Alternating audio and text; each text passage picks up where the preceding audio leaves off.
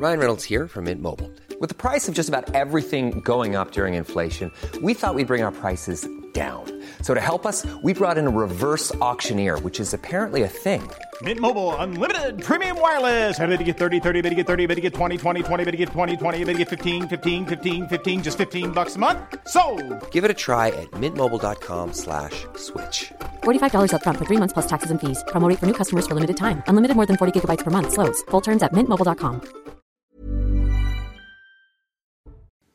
Bonsoir à tous, merci encore de votre fidélité. Je suis très heureux de vous retrouver pour ce nouveau numéro de Punchline, placé hein, notamment sous le, signe du, football. Bien sûr, ce week-end de finale et de petite finale, petite finale qui vient de se terminer avec la victoire de la Croatie, le vice-champion du monde qui était donc en titre, a donc gagné la petite finale et qui remporte cette très belle médaille de bronze aux dépens du Maroc. Le Maroc, donc fin d'aventure pour les Marocains qui ont fait euh, Karim Zerebi une une exceptionnelle aventure. Ils entrent un peu plus dans l'histoire puisque c'est la première équipe africaine qui euh, a Historique. accédé au dernier carré. Karim Zerebi, consultant CNews, Eric Revel, journaliste. Vous êtes- vous êtes régalé ou pas le match? Comment? Le match? Oui, oui, j'ai régalé regardé. Ouais. Oui, oui, on a regardé la fin avec Karim, on était impressionnés. par le Samuel. Lobé, Ah, consultant Canal+, on en reparle dans un instant, Philippe Doucet, journaliste Canal+, et dans un instant, Alexandre Devecchio, on va reparler bien sûr de ce parcours magnifique du Maroc, de cette belle victoire également euh, du- de la Croatie, et bien évidemment de l'équipe de France. France-Argentine, le rendez-vous est pris, c'est donc demain à 16h, on en parle avec l'équipe de France qui s'est entraînée au, au complet, ça c'est une donnée importante, puisqu'on a beaucoup parlé de ce mystérieux virus depuis quelques jours qui enquiquine notamment la défense des Bleus. C'est parti pour le rappel des titres, c'est avec Mickaël Dorian. 12 840 policiers et gendarmes mobilisés aujourd'hui, dont 2450 à Paris pour la petite finale opposant le Maroc à la Croatie. Demain, ils seront 14 000 pour la finale.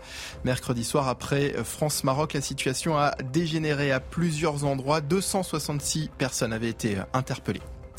Hommage aux victimes de l'incendie de Vaux-en-Velin. Une minute de silence observée cet après-midi par les habitants encore sous le choc. Dix personnes sont mortes, dont cinq enfants. L'origine de l'incendie de cet immeuble de cet étage est encore inconnue. Une enquête a été ouverte.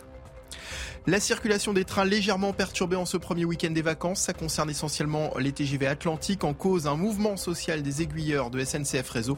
Une vingtaine de TGV sont supprimés aujourd'hui, une trentaine le seront demain du côté des TER et des intercités. Le trafic est quasi normal. Et puis le butin dérobé en 2019 dans un musée de Dresde, en grande partie retrouvé trois ans après le spectaculaire cambriolage du musée allemand. Une partie des joyaux a été retrouvée à Berlin en plein procès des suspects. 31 pièces au total. Parmi elles figurent l'étoile de poitrine de l'ordre polonais de l'aigle blanc et le bijou en chapeau comptant près de 300 diamants. La joie forcément pour les supporters croates qui avaient terminé deuxième du dernier mondial. Ils terminent à troisième. Ils viennent de remporter cette petite finale. On verra les buts dans un instant, mais cette euh, joie, effectivement, les feux d'artifice de côté de, de Zagreb où eh bien, tous ces Croates sont réunis pour fêter la victoire de cette équipe nationale qui... eh bien, encore une fois, elle les a rendus euh, très très fiers. Quelle performance encore, Philippe Doucet, pour euh, ces Croates. Ils sont que 5 millions. Mon meilleur ami croate, il me dit à chaque fois, il me dit, vous vous rendez compte, on est 5 millions et on est toujours au rendez-vous. Je crois qu'ils sont même à chaque pas, fois, quoi. Je crois qu'ils sont même pas, même pas 5 millions. Ouais, c'est il a un peu 4 gonflé le chiffre, millions je connais. Ouais. Oui, oui, euh, avec l'euphorie. C'est ça. On a gagné 500 000 habitants. Dans l'euphorie. Non, ils sont 4 millions et demi d'habitants, mais c'est une nation sportive incroyable, que ce soit en, en water polo, en handball, en, en basket, dans plein de, plein de, plein de, de sports. Ils sont Collectif. absolument remarquables, Mm. collectifs. Et là, c'est une très très belle performance. C'est ce qu'on annonçait, c'est-à-dire que c'est un match pour la troisième place qui avait un intérêt plus grand que d'habitude parce que c'est deux nations qui voulaient la troisième place. Parfois, euh, bon, la motivation n'est pas la même quand une équipe est très déçue de ne pas être en finale.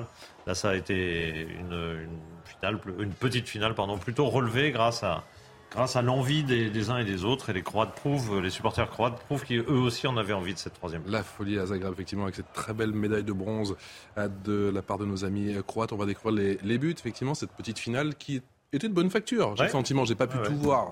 Très vivante dès le début. je devais un petit peu euh, préparer, j'avais toujours un œil effectivement, mais c'était toujours animé. Il fallait pas arriver en retard au stade, comme on dit, effectivement, avec ce but dès la septième minute signé Gvardiol, ouvre le score pour la Croatie. Égalisation dans la foulée, hein, deux minutes plus tard, signé Ashraf Dari, qui redonne euh, espoir effectivement à tout le peuple marocain, mais espoir de courte durée. Juste avant la pause, ce but signé Orsic qui donne donc cet avantage définitif aux Croates. On va prendre la température dans un bar du 8e arrondissement de la capitale. Euh, bonsoir ma chère Marine Sabourin. On vous a vu avant le match avec notamment bon nombre de supporters marocains qui j'imagine sont euh, au combien déçus? Oui, évidemment, Patrice, beaucoup de déceptions, mais encore beaucoup de joie. Hein. Tout à l'heure, eh bien, les euh, Marocains brandissaient les drapeaux, comme vous pouvez le voir. Il reste très joyeux hein, malgré tout, comme vous le disiez en plateau il y a quelques instants. Et eh bien il reste, euh, c'était une victoire euh, exceptionnelle hein, pour eux puisque c'est la première fois qu'une équipe africaine accède donc à cette place lors d'une Coupe du Monde. Donc quelque chose d'exceptionnel. Hein. Toute la soirée, euh, les Marocains, toute l'après-midi, pardon, les Marocains ont chanté, dansé et notamment Rally, Rally tout à l'heure. C'est Rally qui chauffait la salle. Rally, qu'est-ce qui vous a manqué ce soir, vous pensez? Qu'est-ce qui nous a manqué un peu de, un peu de réalisme devant le but. Ça, c'est clair que ça nous a manqué. Euh, un jeu qui n'était pas à la hauteur de ce qu'on attendait de, l'équipe marocaine, qui n'était pas à la hauteur de tout ce qu'on a vu durant cette Coupe du Monde. Mais malgré tout, on est fiers de notre équipe. On a fait un parcours qui est exceptionnel, mine de rien. On arrive en demi, première fois de l'histoire. Donc on peut être que fiers de notre équipe. Qu'est-ce que vous retiendrez de cette Coupe du Monde? Qu'est-ce que vous retiendrez de cette Coupe du Monde? Euh, Alors, qu'est-ce que je retiens de cette Coupe du Monde? Un groupe uni, un groupe qui a du cœur, un groupe qui est juste incroyable sur le terrain, qui met de l'énergie, qui met de la niaque, euh, un coach qui est exceptionnel, qui a fait un travail de malade en très très peu de temps, euh, des supporters de malades, comme on peut le voir ici au Krog, des supporters de dingue qui sont aussi au Qatar, euh, un, pays qui a représenté toute l'Afrique, qui a eu un peuple derrière lui, qui a eu tout un continent derrière lui, donc c'est juste incroyable. Demain, euh, demain France-Argentine, demain France-Argentine, qu'est-ce que vous allez soutenir Pardon Demain France-Argentine, qu'est-ce que vous allez soutenir alors, euh, France-Argentine, ça va être un match compliqué, je pense. Vamos Messi euh, Messi Je pense que tout le monde s'attend à ce qu'on dise Vive la France, vive la République. Mais personnellement, je vis en France, mais j'aimerais bien qu'un certain Lionel Messi parte sur une dernière victoire. Donc, allez l'Argentine.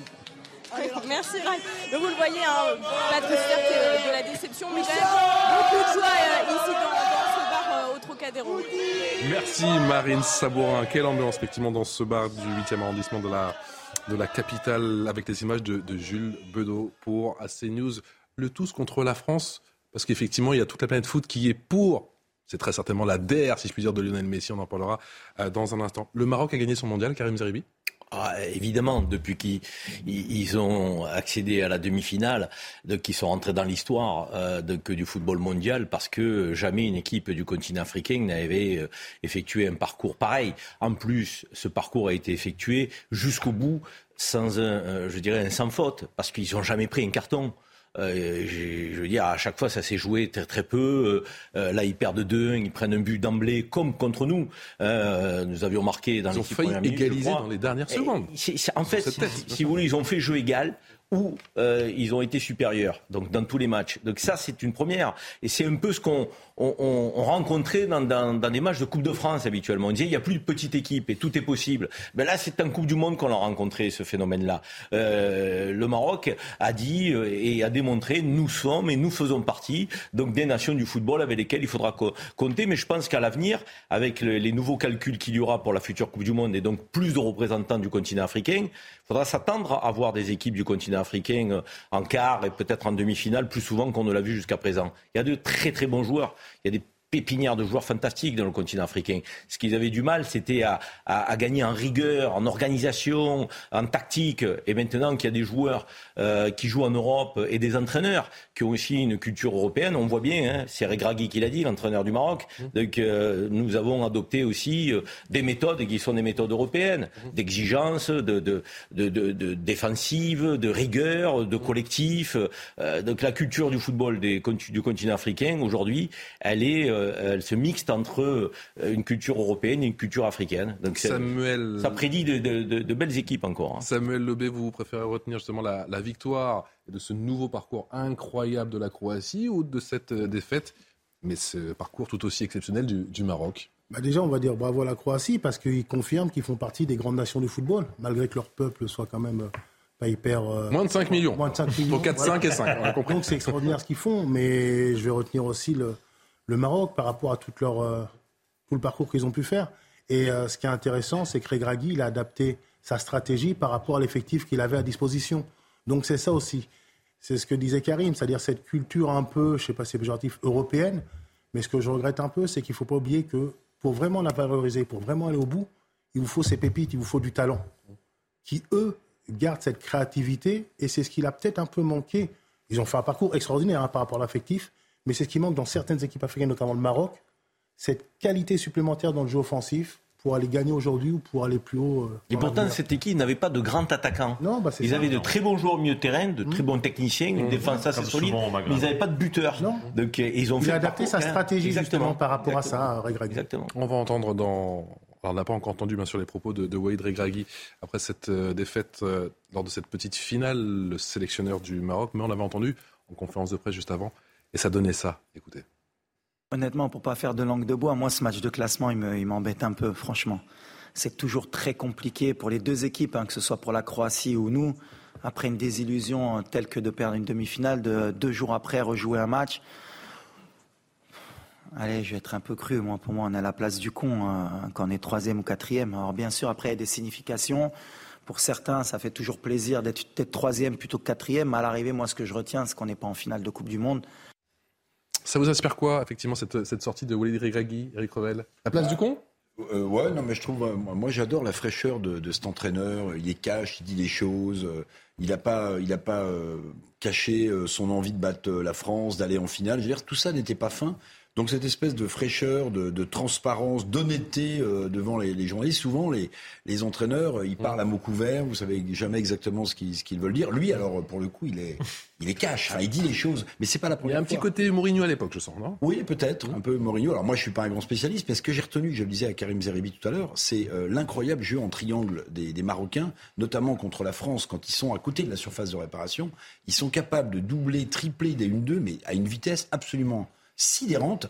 Et je vais vous dire, euh, ça serait terminé après le, temps réglementaire par un match nul entre la France et le Maroc. Ça n'aurait pas été, euh, ça aurait pas été un scandale et ça n'aurait pas été un hold-up. Moi, c'est le niveau technique, euh, la cohésion du groupe chez les Marocains qui m'a le, plus frappé. Quel retentissement pour ce parcours du Maroc pour le, pour le continent africain? Bah, Je pense que c'est une, une, fierté. ça montre aussi que c'est un, effectivement un football en progression. On savait qu'ils avaient de, de bons joueurs, euh, mais effectivement plus de mal dans l'expression euh, collective, dans une forme de rigueur. Et donc là, il semble passer une étape supplémentaire. Et sans doute, souvent, il faut un grand parcours pour que culturellement quelque chose se passe. Donc on peut imaginer que dans les années futures, on va les retrouver à ce stade-là. Et c'est vrai que c'est un, continent pauvre qui connaît un certain nombre de difficultés. que le football est un sport populaire et que ça a sans doute apporté de la joie et de la fierté aux Marocains, mais aussi à tout le continent. Mmh. Quel, euh, quel, avenir pour, ce, pour cette euh, sélection marocaine D'abord, je voulais souligner que euh, c'est assez remarquable qu'on parle tous d'Afrique parce que c'est pas tout à fait naturel.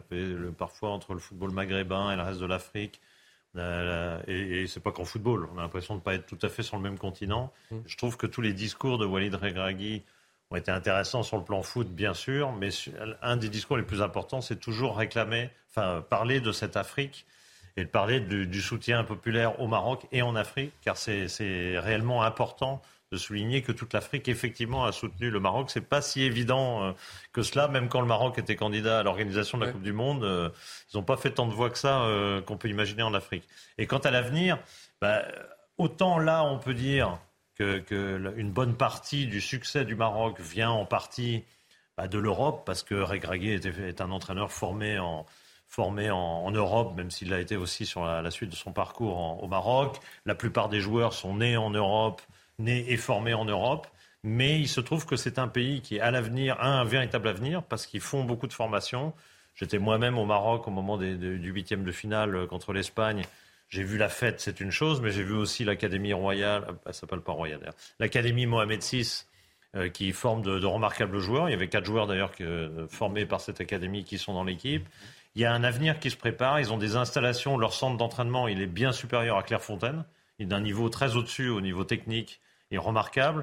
Donc il y a un véritable investissement. Ils font du football féminin. Il y a un investissement sur le football remarquable et qui est assez panafricain aussi, c'est-à-dire que le Maroc aide beaucoup de fédérations dans le continent, donc il y a un avenir, il y a une suite. Karim Zeribi, je reconnais votre œil affûté. Je sais que vous regardez euh, avec beaucoup d'attention toutes ces images que nous diffusons et on voit en direct ces, images de, ce peuple argentin qui est en train de, de célébrer, qui se prépare parce qu'effectivement, les, drapeaux ont changé de couleur. Il y a quelques instants, on était à Zagreb, et puis après, effectivement, on a vu la, joie des supporters marocains Doha malgré la défaite. Et là, cette fois-ci, c'est l'Argentine qui se prépare. eh bien, ardemment pour ce match demain contre l'équipe de France. Ce sera demain à 16h, cette grande finale France-Argentine. Mbappé contre Messi. Et on espère, côté français, revoir des scènes comme celle-ci. Ça donne ça.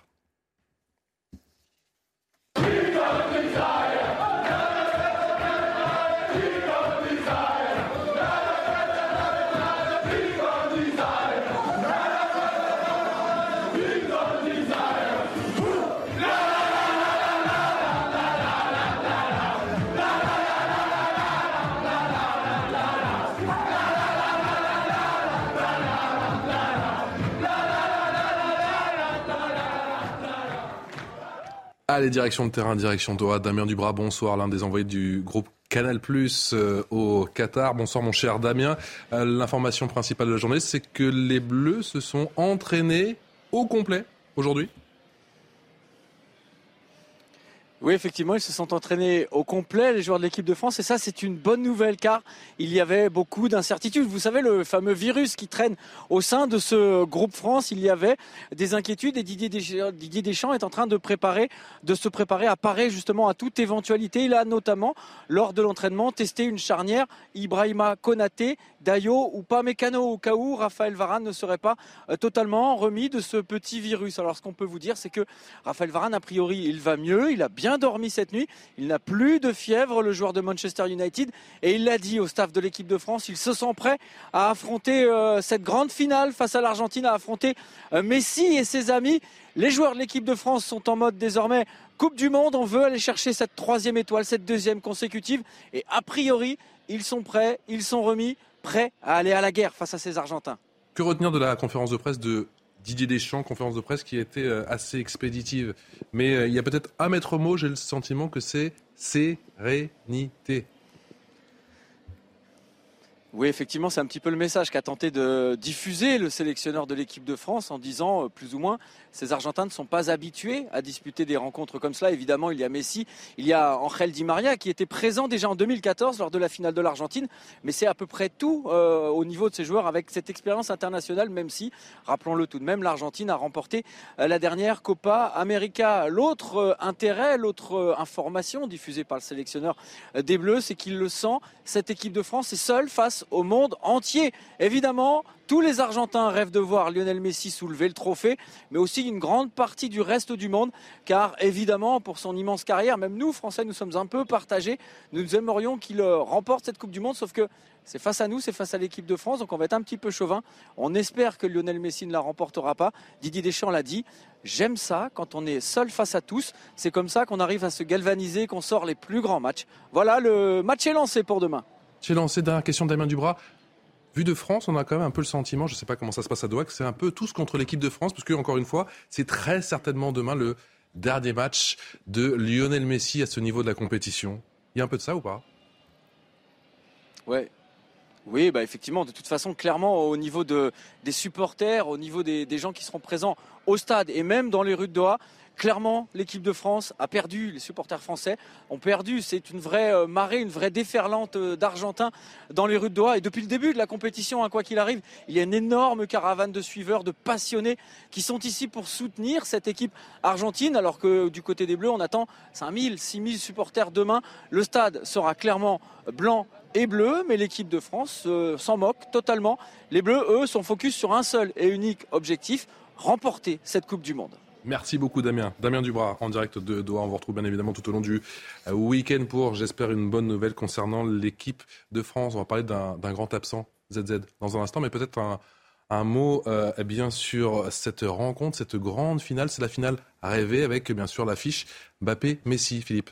Oui, il y avait France-Brésil aussi qui était très envisagé au début, mais c'est vrai que oui, euh, depuis la, défaite du Brésil, c'est ce France-Argentine qui est le le rêve, avec évidemment sur l'affiche Mbappé d'un côté, euh, Et euh, tiens, tiens, tiens, Mbappé d'un côté, euh, Messi de l'autre.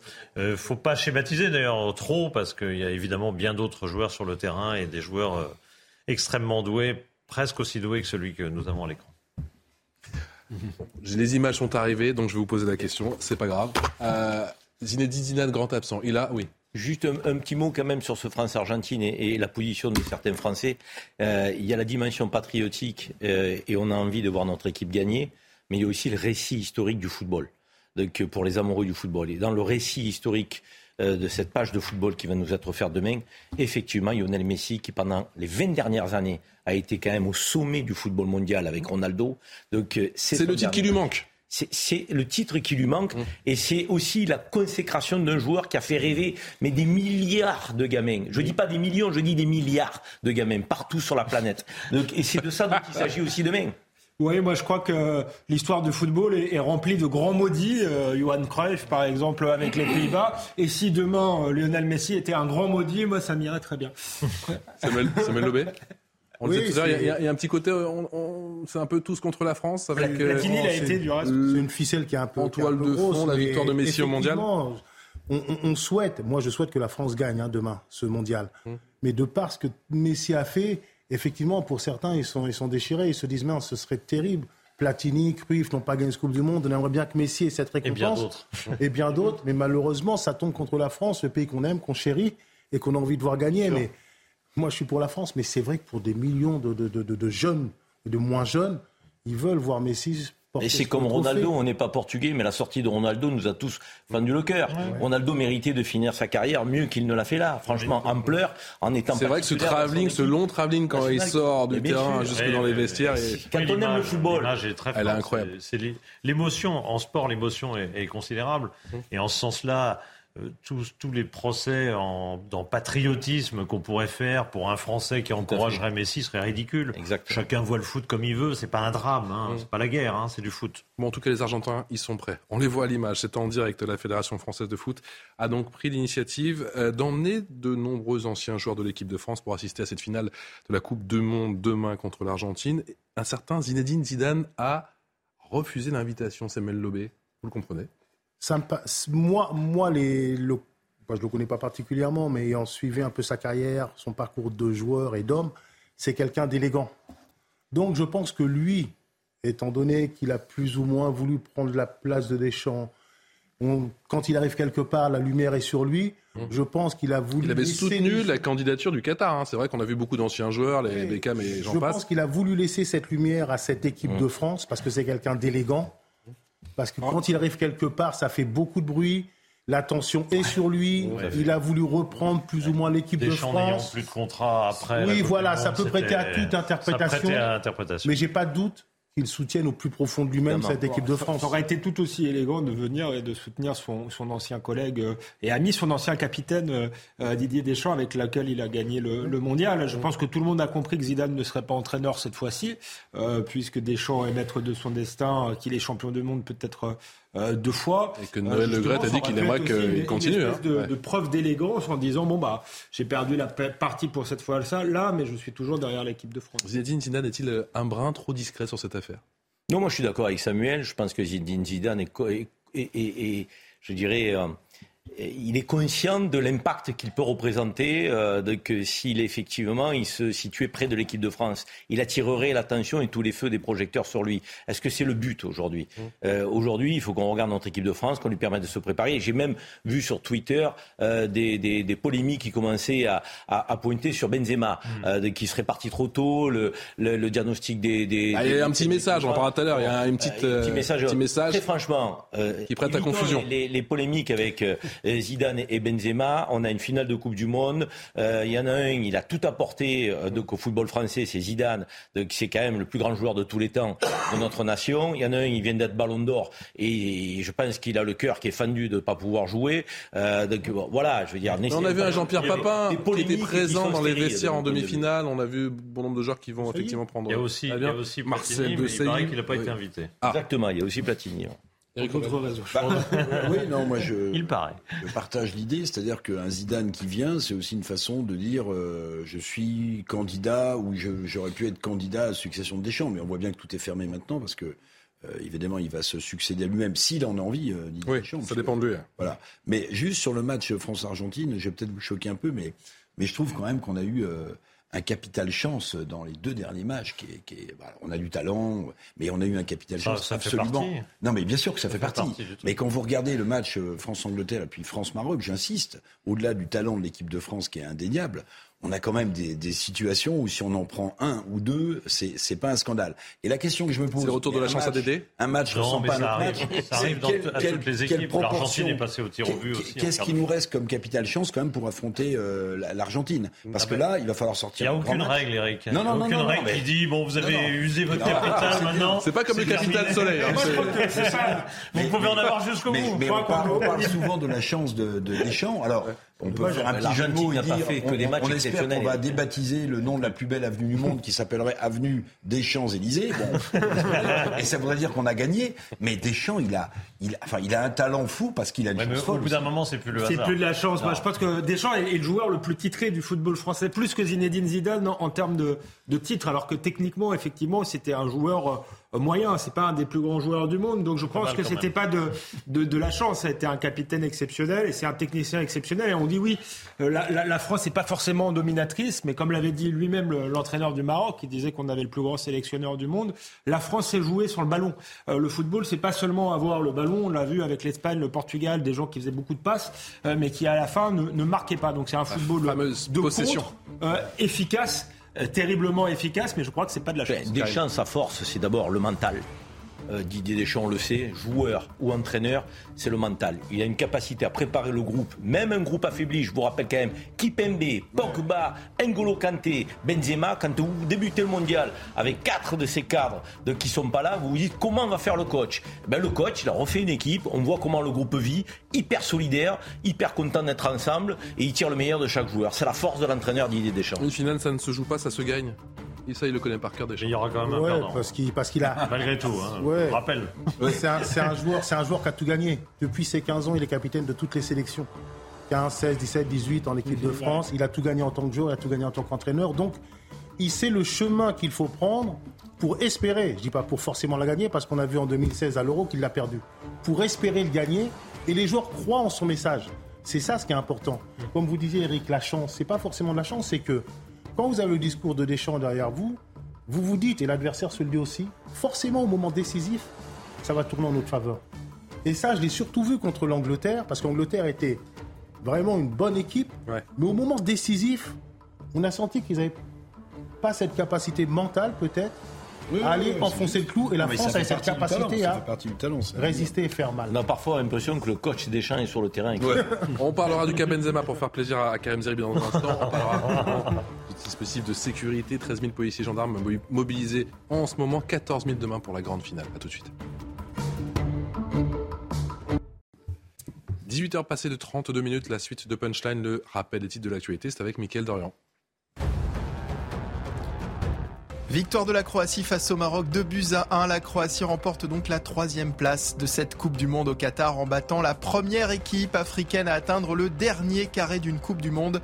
Les Croates avaient été finalistes en 2018 contre la France et déjà troisième en 1998. 19 personnes interpellées hier soir à la suite d'une violente rixe entre bandes rivales. Les faits se sont déroulés vers 18h dans une rame du RER E à Ozoir-la-Ferrière. Des jeunes se sont violemment affrontés avec des bâtons et des béquilles notamment. Trois d'entre eux ont été blessés, dont deux transportés à l'hôpital. Et puis les aides aux entreprises officiellement prolongées jusqu'à fin 2023, elles visent à compenser en partie la flambée des coûts de l'énergie engendrée par la guerre en Ukraine.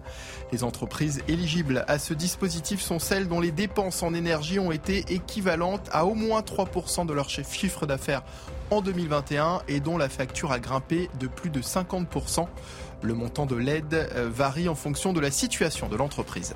Mickaël Dorian pour le rappel des titres. Alexandre Devecchio du Figaro, Karim Zerebi, consultant CNews, Eric Revel, journaliste, Samuel Lobé, consultant Canal+, Philippe Doucet, journaliste Canal+, et Eric Revel, qui est journaliste. Si la France bat l'Argentine, elle rejoindra donc le Brésil. Toujours. Oui Non, mais c'est parce que vous l'avez dit deux, Deux fois. Mais Mais je, mène- je mène 2-0. Je me suis dit. Je mène 2-0. Ça, Je mène 2-0. deux C'est bon signe euh, avant le match de demain face à l'Argentine. Tout est bon à prendre. Attendez, j'ai oublié, oublié quelqu'un. Et Eric Revel, journaliste. Ouais, c'est ça. ouais. Bon, alors c'est Et 3-0 pour la France Eric, contre l'Argentine. Si la France bat l'Argentine demain, elle rejoindra L'équipe du Brésil, Brésil. dernier pays à avoir gagné deux fois de suite le mondial, en 58 et en 62. Oui. Et il y a- il y, a un autre pays, non? L'Italie. Italie. Oui, l'Italie. Ouais, mais- oui. Avant- Je restais au Brésil, mais oui. Ah oui, non, mais d'accord. Je vois que c'est un quiz. L'Italie. L'Italie. Euh, à seulement 23 ans, Kylian Mbappé, l'attaquant des Bleus, deviendrait le premier joueur depuis Pelé à enchaîner, Philippe Doucet, deux sacres consécutifs. Est-ce qu'il est sur les traces du roi? En, en tout cas, statistiquement, c'est- ce sera évidemment relevé, ce sera exceptionnel. Gagner deux titres, deux titres de, de Coupe du Monde, euh, quel que soit l'âge d'ailleurs, hein, parce qu'il peut ensuite ne plus jamais en gagner. hein. Euh, L'histoire d'une carrière s'écrit, euh, s'écrit à la fin, et on, on- parfois on a tout le, tout le dessert dès le début de sa carrière, et puis après c'est, moins bien. Et puis il n'est pas seul, c'est pas, il va pas gagner une Coupe du Monde seul. Il a besoin d'une équipe autour de lui. Peut-être que dans le futur il y aura, il y aura pas. Mais en tout cas, est-ce qu'il est dans la lignée du, du roi Pelé? C'est la suite de sa carrière qui dira. Il, a, il est dans les temps de passage, ça c'est une vérité. Ouais. C'était Mbappé 21 ans est pour déjà, déjà dans les temps de passage des plus 23. grands. Clairement, il est déjà dans les temps de passage des plus grands. Puis après, il faudra qu'il ajoute des Ligues des Champions, euh, des tas de, de titres divers, une troisième Coupe du Monde, pourquoi pas, s'il veut rejoindre Pelé. euh, vraiment, c'est trois Coupes du Monde quand même, Pelé. Je pense qu'il est en tête. Il, il a, ah bah, lui, il a, il a en tête tous les records possibles, battables. Après, c'est le nombre de buts, c'est plein de choses. Aujourd'hui, on a, on a tellement individualisé ce sport dit collectif que, effectivement, un jeune comme Mbappé, il a très en tête tous ses records euh, individuels, si j'ose dire. Mais malgré tout, il faudra que ça passe par le collectif. Mbappé-Pelé, Quelque part. comparaison n'est pas raison. Samuel Lobé, mais un petit peu quand même. Non, j'aime pas trop les, les comparaisons parce que c'était d'un autre temps, c'est un autre joueur, mais il s'installe dans les pas des plus grands. C'est-à-dire que dans l'histoire du football, euh, je pense qu'on retiendra le nom de Kylian Mbappé. On le mettra aux côtés des Ronaldo, Messi, Pelé. Dans quel ordre? Ça dépend des sensibilités des uns et des autres. Mais ce qu'il fait à son âge, alors je ne même pas parler d'âge, même à 30 ans, un joueur ferait ce que fait Mbappé, ce serait extraordinaire. Il est extraordinaire de précocité, il est fort, il, il fait des décisions, il peut renverser un match à lui tout seul. Il fait partie des plus grands. Karim.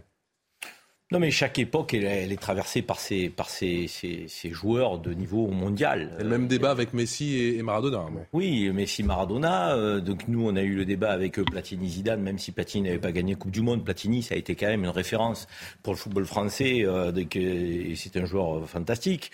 Euh, bon, Pelé, c'était une autre époque. euh, de- à chaque Johan Cruyff aussi, euh, donc les années 70, 80.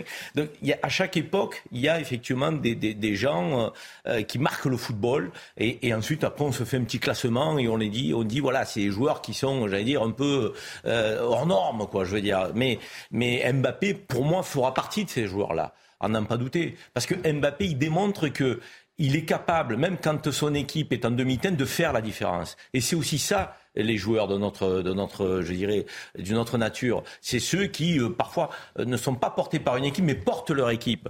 Euh, Maradona, il portait l'Argentine, hein, même s'il y avait de très très bons joueurs autour, les Valdano et compagnie, mais il portait l'Argentine. Euh, et, et- je pense que Mbappé, il démontre au Paris Saint-Germain, même s'il y a des joueurs fantastiques, que quand l'équipe, eh ben, parfois, elle est un peu en demi-teinte, il fait la différence, il a un pouvoir d'accélération phénoménal phénoménal. Donc tu te demandes qui va pouvoir arrêter Mbappé quand il est dans un grand jour. Et de même, par exemple, on se dit, même si on n'était pas dans un grand jour, Mbappé peut faire la différence. Et, quand tu te dis ça, c'est que le joueur, quand même, commence à être différent de tous les autres. Et l'Argentine se le dit aussi pour chaque match avec De côté de Messi. Lionel euh, Messi sur ce côté légende. Alors bien sûr, c'est dans l'imaginaire collectif, mais il peut entrer un peu plus dans la légende et titiller le roi Pelé.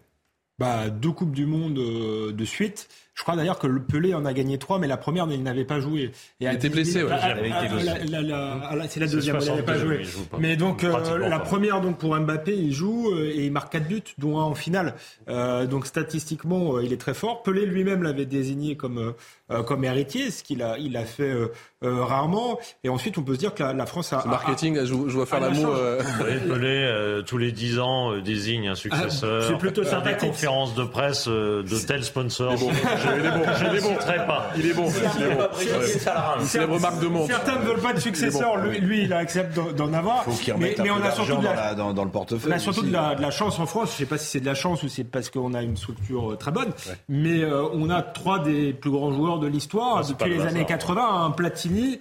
Euh, Zidane qui restera, euh, qui à mon avis est du niveau de, de Messi et de Ronaldo. Lui pour l'instant a gagné une Coupe du Monde et a fait deux finales, ce qui n'est pas le cas des deux autres. Et euh, au- aujourd'hui Mbappé. L'immigration importe quand même au football. Hein Vous avez vu l'immigration italienne avec Je pense que Zinedine Zidane euh, est français. Karim Zeribi. Je pense qu'il est français. Il n'a jamais fait. Vous n'avez pas pu vous en empêcher les mais lui qui est tout- habituellement un obsédé des origines, en disant mais lui il vient d'où machin. Là, on sait Ça, c'est il vient. toi, c'est toi qui a as la a sport, là, on a- a- Eric Revet, journaliste. Et. Mbappé qui est Cameroun et Algérie. Alors moi je voudrais faire un petit pas de côté sur le Qatar parce que tout avait euh, extrêmement mal commencé pour le Qatar, montré du doigt à juste titre sur euh, la condition des travailleurs, la condition des droits humains, et qui là fait un espèce de rétablissement absolument hallucinant. Non seulement il n'y a pas eu de, de boycott, hein, les, les audiences sont euh, pharaoniques, mais en plus euh, j'entendais le président du PSG qui disait, vous vous rendez compte le face-à-ce, c'est deux joueurs du PSG, PSG, en fait. C'est Mbappé face à Messi. Le PSG, propriété aurait évidemment aussi pu des être Qataris. Mbappé contre- Donc ce que je veux dire, c'est que c'est c'est un succès énorme finalement pour le, pour le Qatari. La finale, mais aussi la façon dont ça a été organisé, alors que tout avait commencé d'une manière apocalyptique. J'entends même maintenant des critiques de gens qui disent mais on les a emmerdés sur euh, la climatisation des stades. mais est-ce que vous savez que dans des stades en France, quand il fait trop froid, on les chauffe? Bon, bah vous voyez, on est capable aussi de dépenser de l'énergie et de pas avoir un bilan carbone très bon. Donc je trouve que ce rétablissement sur l'aile euh, du, du Qatar est quand même. euh, Il paraît que nous on fait travailler des clandestins pour les, les, les des JO. Il paraît. Il paraît. C'est pas très vertueux. Il paraît, on va- je pense qu'on va en parler hein. après. Oui. Peut-être qu'on s'interroge avant va de donner des leçons. ça, oui. Oui, oui. Vous voulez écouter euh, coach Macron ou pas? Évidemment.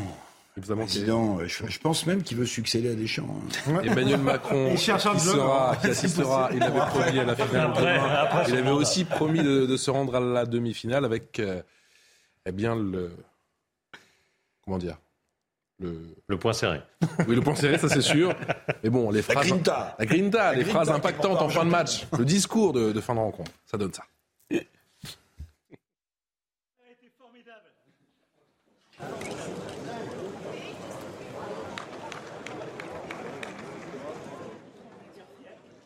On a souffert, moi j'ai eu très, très peur. J'avais pris un engagement, c'est vrai, je dis ça à chaque fois. J'avais pris un engagement, c'était d'être là pour la demi. T'as rien. Vous aviez pris un engagement. Alors revenir Et vous avez gagné. Dimanche, on est là, et vous la gagnez une fois encore, mec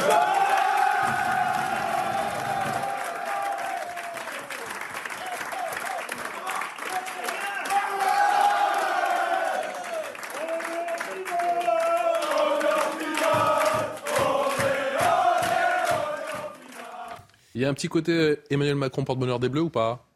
On connaît Emmanuel Macron depuis Non, 6 ans c'est l'équipe maintenant. de France qui est, qui est Il- pas Ah, je l'attendais T'as vu, je, je, je tourne la perche et tout de suite.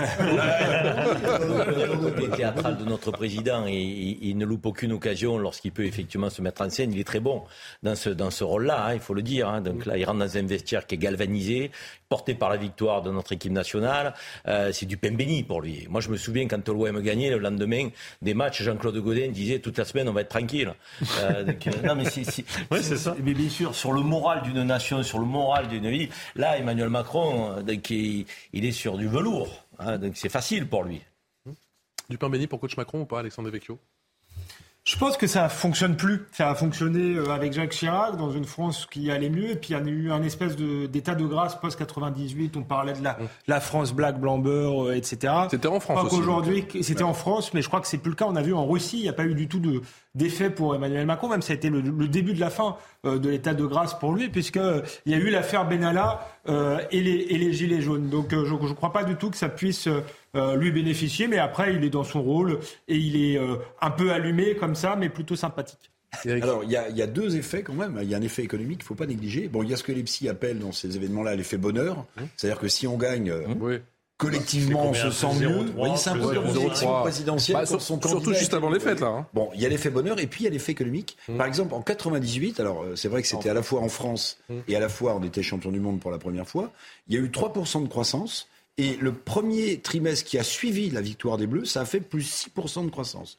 Donc c'était, euh, ça n'a pas duré. être, ça va être compliqué là. Ça n'a pas duré très longtemps. En, l'inflation, ça va être 2018, compliqué, non, mais en Charles. 2018, alors ça dépend du niveau de la crise évidemment, mais en 2018 par exemple, on a gagné 0,2%. Ça vous dit peut-être rien, mais 0,2%, ça fait 4 Non, c'est milliards d'euros de plus de, croiss- de, de, de, de, de- de- de recettes dans les, dans les caisses de l'État. Donc, bon, a- ça dure pas longtemps. Là, la crise est profonde, donc ça sera pas énorme, mais Il y a l'effet bonheur et puis il y a un petit effet économique comme qui joue. Bon, faut le rappeler. Moi, je crois plus à l'effet bonheur dans le contexte, parce qu'effectivement, ça donne Mais du ça bon fait cœur. consommer. Le bonheur, Donc, ça euh, fait consommer. Je crois que les gens Je sauront, même que- après la victoire, qu'il risque d'y avoir des pannes d'électricité euh, Oh et que les hôpitaux ont quelques petites difficultés. Moi, je là, crois que ça on défilera au ça lendemain, va pas disparaître après la victoire, même si on va pas bouder notre bonheur si on gagne. C'est pas le rôle du football non plus d'annihiler euh, les, les, les cris. Bah oui. hein. Ouais, mais moi, au-delà, au-delà de ça, ce que je vois, c'est qu'il se devait d'être dans ce vestiaire, tout simplement. Moi, je parle pas politique, je parle du sportif sur ce coup-là. Après que ça lui apporte ou que ça ne lui apporte Oui, pas bah oui. personnellement, moi, c'est pas ça qui m'intéresse. Mais c'est qu'ils viennent soutenir ces joueurs de foot, ce serait il a- grande valeur. il a sa place. la même chose, il a sa place. On peut pas être critique sur ce coup-là.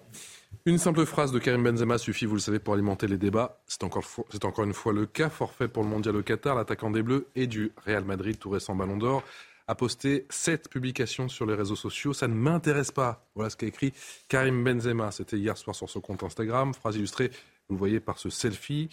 Euh, difficile de savoir s'il s'agit d'un message. euh, euh, envers l'équipe de France, lui qui avait, je vous le rappelle, mis un message après la victoire des Bleus en quart de finale. C'était face à l'Angleterre. Je vous rappelle le message, c'était Allez les gars, encore deux matchs, on y est presque. Derrière vous, Bamonos. Il y a matière à polémique ou pas? Moi, je ne pense pas, mais évidemment que beaucoup vont s'emparer de ce message subliminal euh, pour aller chercher la petite bête encore à Karim Benzema. Donc, euh, c'est oui, bon, enfin, laissons-le ah, tranquille. Non, mais là, euh, Karim, on a une finale à préparer. Karim Euh, Benzema est un garçon très intelligent. Quand il met ça en pleine Coupe du Monde, ça ne m'intéresse pas. On est obligé de penser qu'il parle de la Coupe du Monde et de la finale. Non, il se Ah bah, il- ça risque m'intéresse pas quoi Ça m'intéresse pas quoi Non, mais ça m'intéresse pas quoi Non, mais non, mais non, mais objectivement, Karim, Dans le il parle- on dit il y a des attrape-nigauds Mais- et il y a des non, nigauds. mais non, mais non, mais non, mais- mais là, mais là, mais là, Non, c'est mon ami. Ah là, il d'accord. s'amuse. Ah bon, d'accord. Il y a des aveugles volontaires aussi. Karim, parfois, adore s'aveugler Mais sur certains là, individus.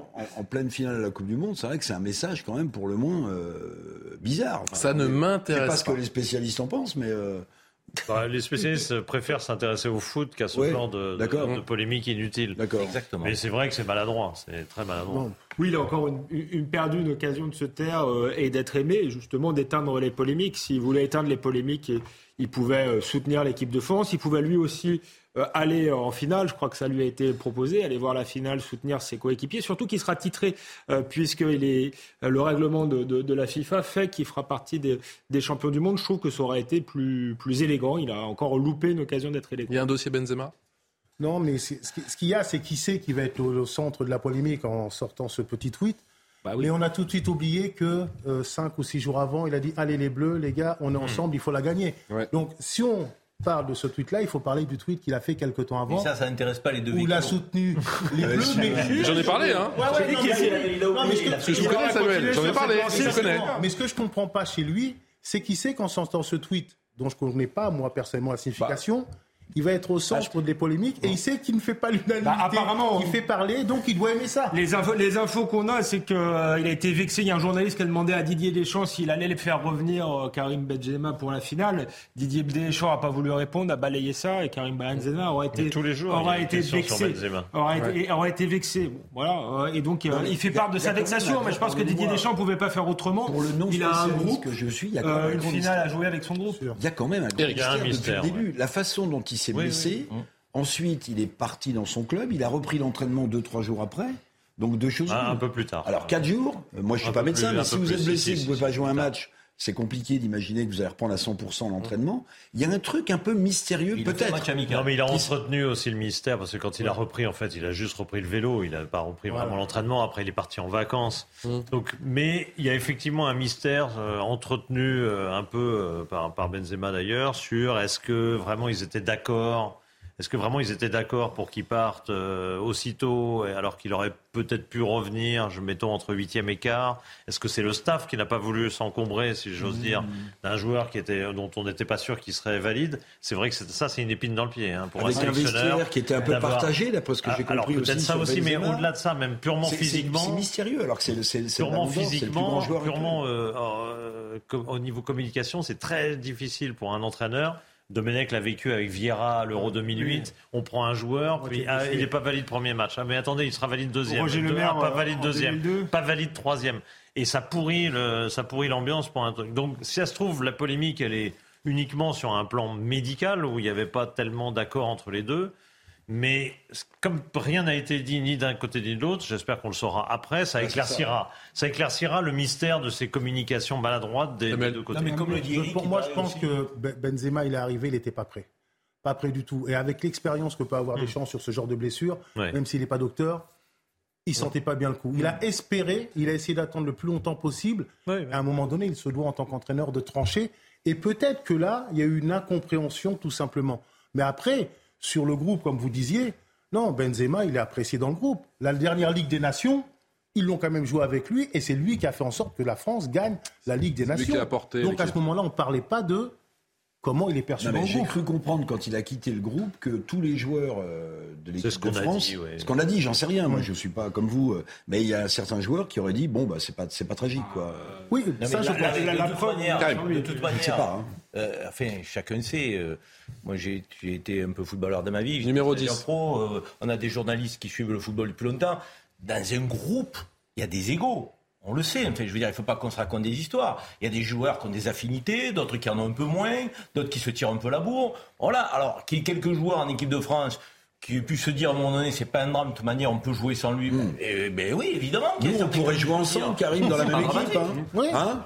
Nous on pourrait jouer ensemble dans la même Bien équipe. sûr. hein je te ferai marquer Oui. des buts. mais Voilà, Mais vous avez voilà, raison, hein, ça vous fait partie gentil, de, monseigneur. de la vie dans le groupe. C'est-à-dire que vous ne faites pas l'unanimité, Mais vous pouvez jouer Oui, oui, oui. et cohabiter ensemble. Bien sûr. Et finalement, ce qui est dur aussi pour Benzema, c'est que l'équipe de France démontre, à l'insu de son plein gré, si j'ose dire, que bah, Benzema ou pas, ils sont quand même en finale. Ça Alexandre. surtout qu'on a un très bon effectif, qu'on a Bien de très bons joueurs, bien sûr. Mais une on formation qui fonctionne. on peut se passer du ballon d'or, c'est je voilà, se démontre. passer- Alexandre que. Didier Deschamps avait été clair avant la compétition et il avait dit qu'il emmènerait personne de, de blessé qui ne serait pas apte à jouer. Ouais, mais il en Euh, a sélectionné ouais, un paquet, petit dont, peu- dont ouais. Varane qui joue Bah, aujourd'hui. Ouais, Varane, mais qui a joué euh, dès, le- deuxième match. En fait, ce genre de déclaration, c'est des.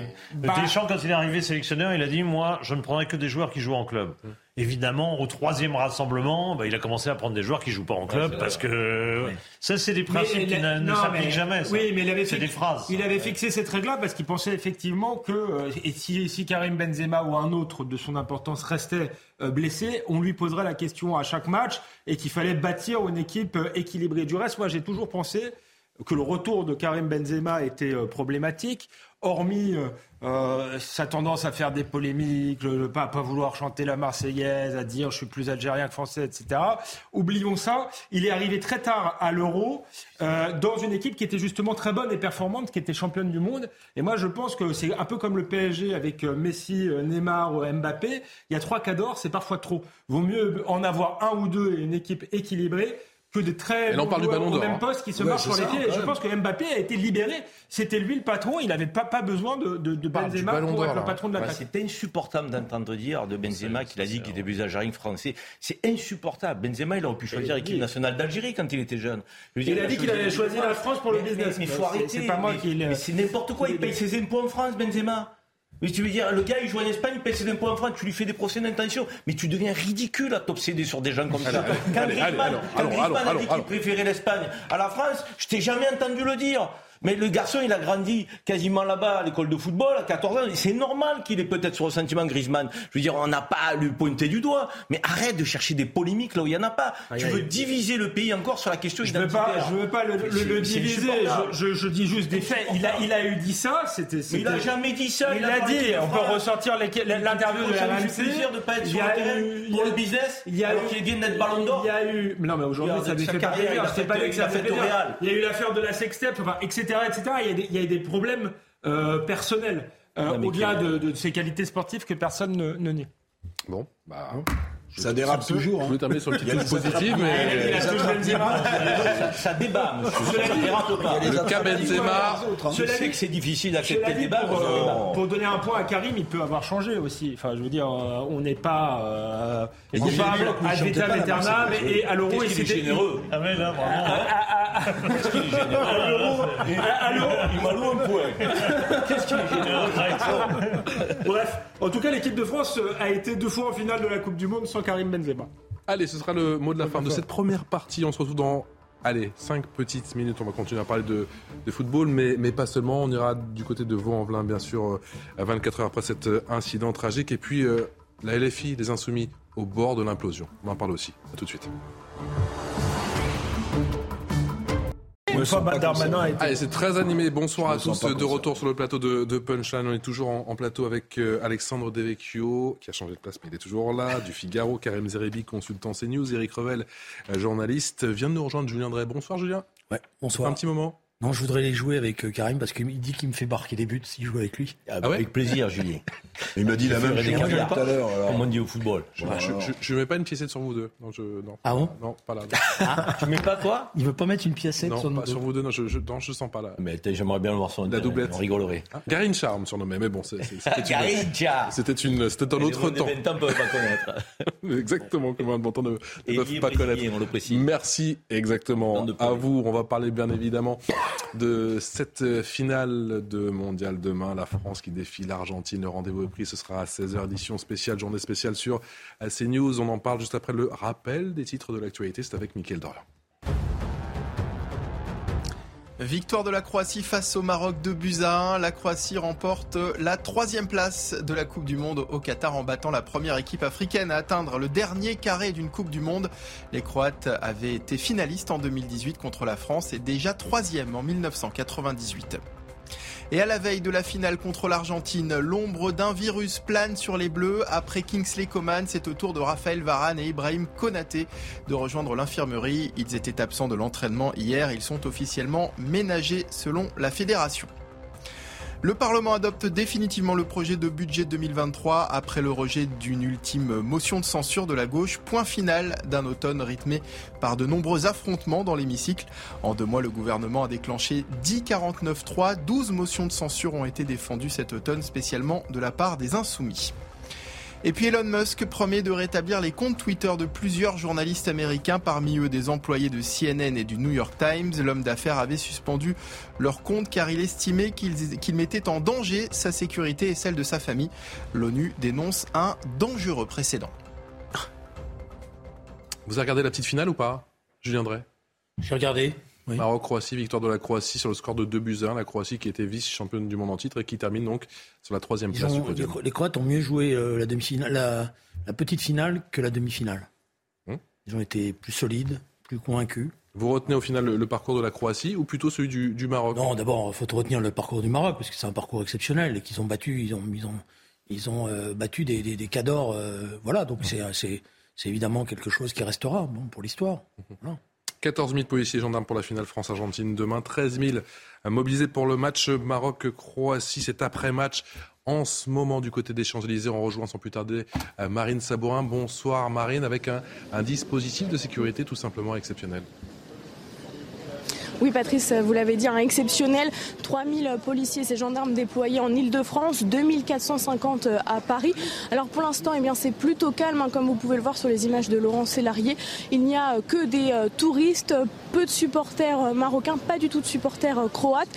Et puis, donc, vous le voyez, hein, énormément de voitures de CRS, hein, comme vous pouvez le voir. Donc, je vous le disiez, plus de 14 000 déployés dans toute la France. Alors, à partir de 22 heures, eh les contrôles vont être renforcés hein, dans la capitale. Le boulevard périphérique extérieur sera fermé euh, entre la porte de Champéry et celle de la Muette. Et puis les services de renseignement font état euh, quand même hein, d'un risque de présence de groupuscules d'ultra-droite. Mais pour l'instant, c'est très très calme hein, sur les Champs-Élysées. Merci beaucoup Marine. Marine Sabourin avec les images, vous disiez, de, Laurent Sélarié euh, pour CNews. Bonsoir François Bersani qui vient de nous rejoindre du syndicat SGP Police. Est-ce que le gouvernement joue gros? Ah bah écoutez, c'est pas comme si on n'avait pas eu d'antécédents malheureux euh, avec euh, certains matchs de football en France. Donc euh, il y a une volonté en effet de toute façon de démontrer qu'on sait faire les grands, services d'ordre puisqu'on a quand même la Coupe du Monde de rugby et les JO en 2024. Donc c'est quand même une année charnière. On peut difficilement se, se louper sur ce genre d'exercice. Là, le nouveau préfet de police, le Laurent Nunez, je pense à un appui fort au niveau du ministère de l'Intérieur qui arrive à lui donner des forces euh, très importante. Là, c'est plus de 12 400 policiers pour la petite finale et euh, 14 000 demain sur tout le territoire, dont euh, près de 2500 euh, là ce soir, rien qu'à Paris, euh, Paris Petite Couronne, plus 1200 autres policiers sur l'île de France. Donc il y a les moyens, en fait, les moyens sont mis pour On saturer se l'espace rend public. bien compte, François Bersani, c'est comparable à quel autre dispositif qu'on a connu par le passé? On se rapproche de certains dispositifs gilets jaunes, par exemple. Alors, euh, sur, au, au paroxysme des gilets jaunes, on avait des dispositifs à 20 000, à 20 000, à 20 000 policiers, mais des dispositifs comme ça à 12 000, 15 000, c'est des dispositifs dignes ou de la, loi travail ou, voilà, ou des grandes manifestations. Il faut savoir que les policiers, c'est un marathon puisqu'ils vont avoir les fêtes de fin d'année avec la Saint-Sylvestre qui est également un dispositif toujours très consommateur d'effectifs sur euh, Paris également. Euh, donc euh, voilà, c'est les policiers, enfin mes collègues là, et policiers et gendarmes d'ailleurs, rentrent dans un, long, un long fleuve qu'on espère tranquille ce soir et demain soir pour qu'il y ait des vrais moments de communion et qu'on ne soit pas là en train de protéger des vitrines et, et les gens qui veulent déambuler tranquillement. Ces dispositifs exceptionnels, ces dispositifs de policiers et gendarmes, ça va devenir la norme?